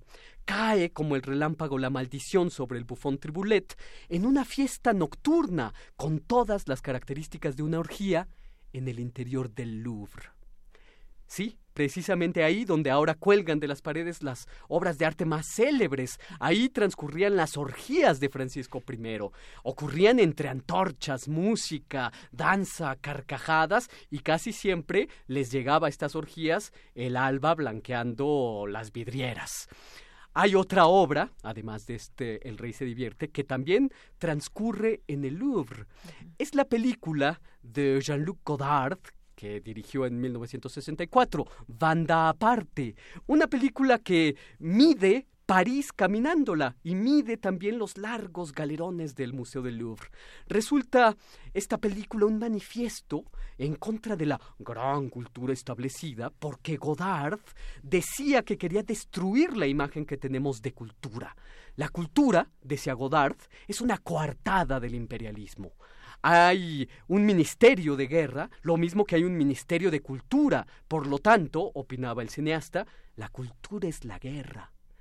En la película de la que hablo, banda aparte, los protagonistas quieren batir un récord que ha, ha, impuesto un turista de recorrer el Museo del Louvre en tan solo nueve minutos quien haya estado ahí se imaginará la proeza deportiva que esto significa. El es gigantesco. Y esta escena es una de las secuencias más memorables de la historia del cine y que después fue homenajeada por Bernardo Bertolucci en la película Los Soñadores. Los protagonistas quieren imponer un récord y correr a toda prisa el Museo del Louvre en sentido contrario al de la circulación usual. Es una acción, desde luego, iconoclasta, que mina, por así decirlo, los relojes del orden. Atravesar los pasillos del Museo del Louvre sin mirar siquiera las pinturas como un acto contracultural. Es un intencional no ver, porque el turista, de hecho, eh, y no de manera intencionada, tampoco ve nada en sus tumultos de, por los pasillos del Louvre. Dibujos animados también ocurren en el Louvre. El inspector Idodo tienen que evitar que la temible mancha robe las obras maestras del Museo del Louvre. Cuando el inspector da la espalda siguiendo alguna pista con la lupa, la mancha se desliza por debajo de las puertas y se lleva el juramento de los Horacios de Jacques Louis David. Cuando el inspector cae en la cuenta del robo y analiza las huellas que la mancha ha dejado desperdigadas por el suelo, la mancha que está detrás de él ahora descuelga de la pared la monumental balsa de la Medusa de Jericó y así sucesivamente hasta dejar desiertos los pasillos del Museo del Louvre. El inspector y Dodó se ven obligados a reemplazar las 4.254 pinturas robadas por la Mancha, pintándolas ellas, ellos mismos antes de las 8 de la mañana, hora en la que suele abrir sus puertas el Museo del Louvre. Acabo de leer una noticia que me quitó el aliento. La cantante pop Beyoncé o Beyoncé como se pronuncie, grabó un video en las salas, en las escaleras y en los pasillos del Museo del Louvre. Y esto trajo como consecuencia que a finales del año pasado el Museo del Louvre registrara más de 12 millones de visitas, batiendo su récord histórico. Las, las visitas anuales del museo solían rondar los 8, millones. De modo que la cultura popular reportó para el museo cuatro millones de visitantes. Vi el video y bueno, pues no me escandaliza para nada ver al Rosso Fiorentino, a Jacques Louis David, a Jericho entre los bramidos del hip hop. Para nada. eh, el super célebre autor Alain de Botton, un autor que por, el que sentí mucha simpatía en un principio, pero se volvió muy rápidamente en repulsión, tiene un enfoque de la historia del arte como souvenir y como terapia, y yo no dudo que el enfoque de Alain de Botton tenga algo que ver con esto. Eh, tanto como Walt Disney, que firmó las nupcias de la alta cultura y la cultura popular con ese apretón de manos que se dan el director de orquesta Leopold Stokowski y Mickey Mouse en Fantasía. Lo mismo que la soprano René Fleming cantando canciones de Björk o el gran cantante Klaus Nomi llevando la ópera al rock y como del mismo modo que también hay eh, hubo hermosos tiempos en la TV mexicana en la que el sabio Gutiérrez Tibón aparecía en programas de concursos interpretando los nombres y los apellidos de las personas a partir de una rueda de la fortuna. O del mismo modo que el director de orquesta Leonard Bernstein explicaba una melodía de Stravinsky con Norwegian Wood de los Beatles. O Rudolf Nureyev eh, que bailaba ballet con Miss Peggy en los Muppets, a la que disparaba al cielo como un cohete para que después, por efecto de la gravedad, Peggy cayera sobre el bailarín con sus 200 kilogramos de peso en felpa. Del mismo modo, el Museo del Louvre arroja al aire, como Miss Peggy, a Beyoncé, y esta regresa por efecto de la gravedad con una masificación de 4 millones de visitantes más para no ver las pinturas de los pasillos, no por acto contracultural, sino por simple y llano turismo. Y esto es lo que yo tengo que decir este lunes, 7 de enero de 2018. Muy bien, pues 7 de enero de 2019. ¡Oh, es cierto! Sí, o ya estamos en 2019. No me había dado cuenta. Oye, te manda aquí muchos saludos Alfonso de Albarcos. Feliz año, Magister Ludi, primera cartografía de 2019. Muchas gracias por los saludos y le deseo un año auspicioso. No de 2018, en donde yo sigo estando. Seguimos estando todavía y estaremos también. Eh, Ramón Vázquez, que nos escucha desde Texas, desde Dallas, Texas, también nos manda muchos saludos. Y bueno, pues vámonos ahora a, la sobremesa, la sobremesa con Montserrat Muñoz. Sala Julián Carrillo presenta.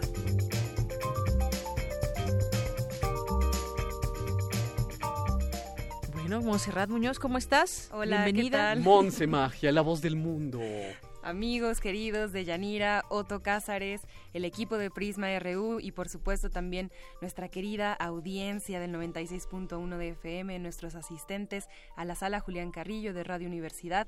Es un honor y un gusto siempre compartir estos micrófonos con sus voces, con los talentos, con un equipo de técnicos que hacemos aquí la Radio Universidad y también un equipo de creativos, sumados todos a un público que, bueno, a son innumerables las eh, experiencias que tenemos ya con ustedes y en lo cualitativo también queremos expresarles siempre eh, los números, como en el 2019.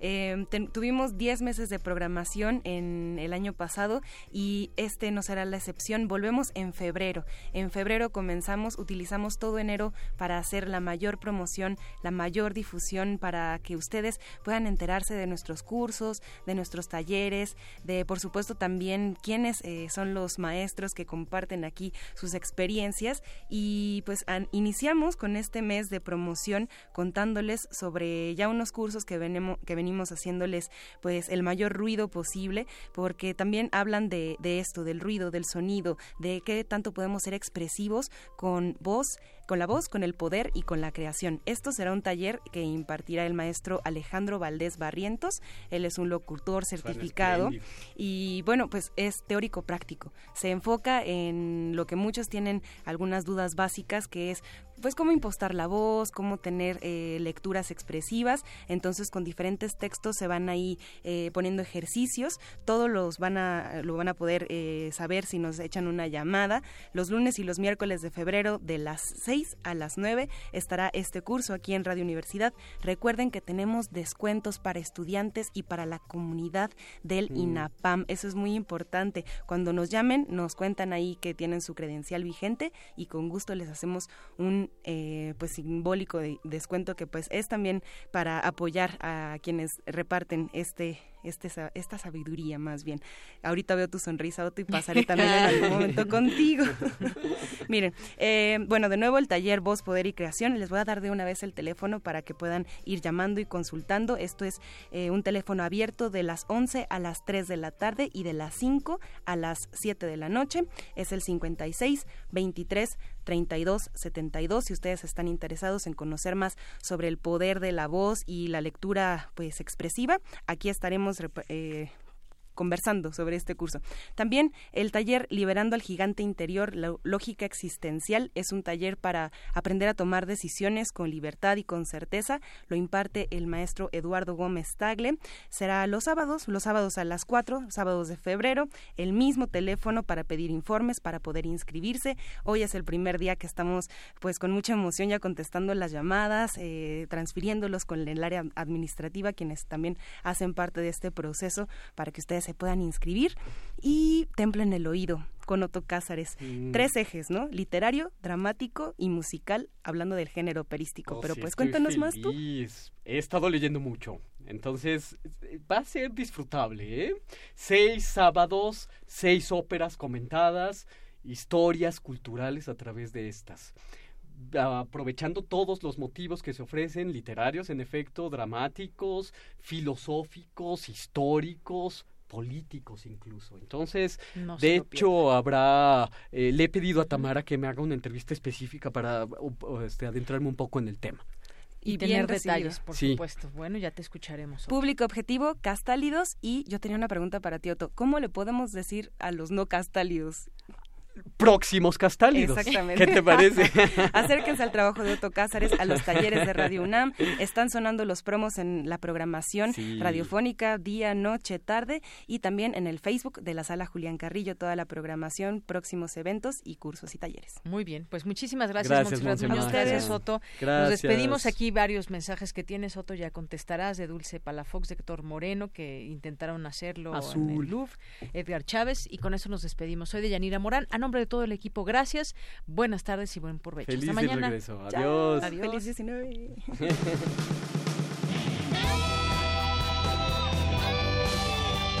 Prisma RU. Relatamos al mundo.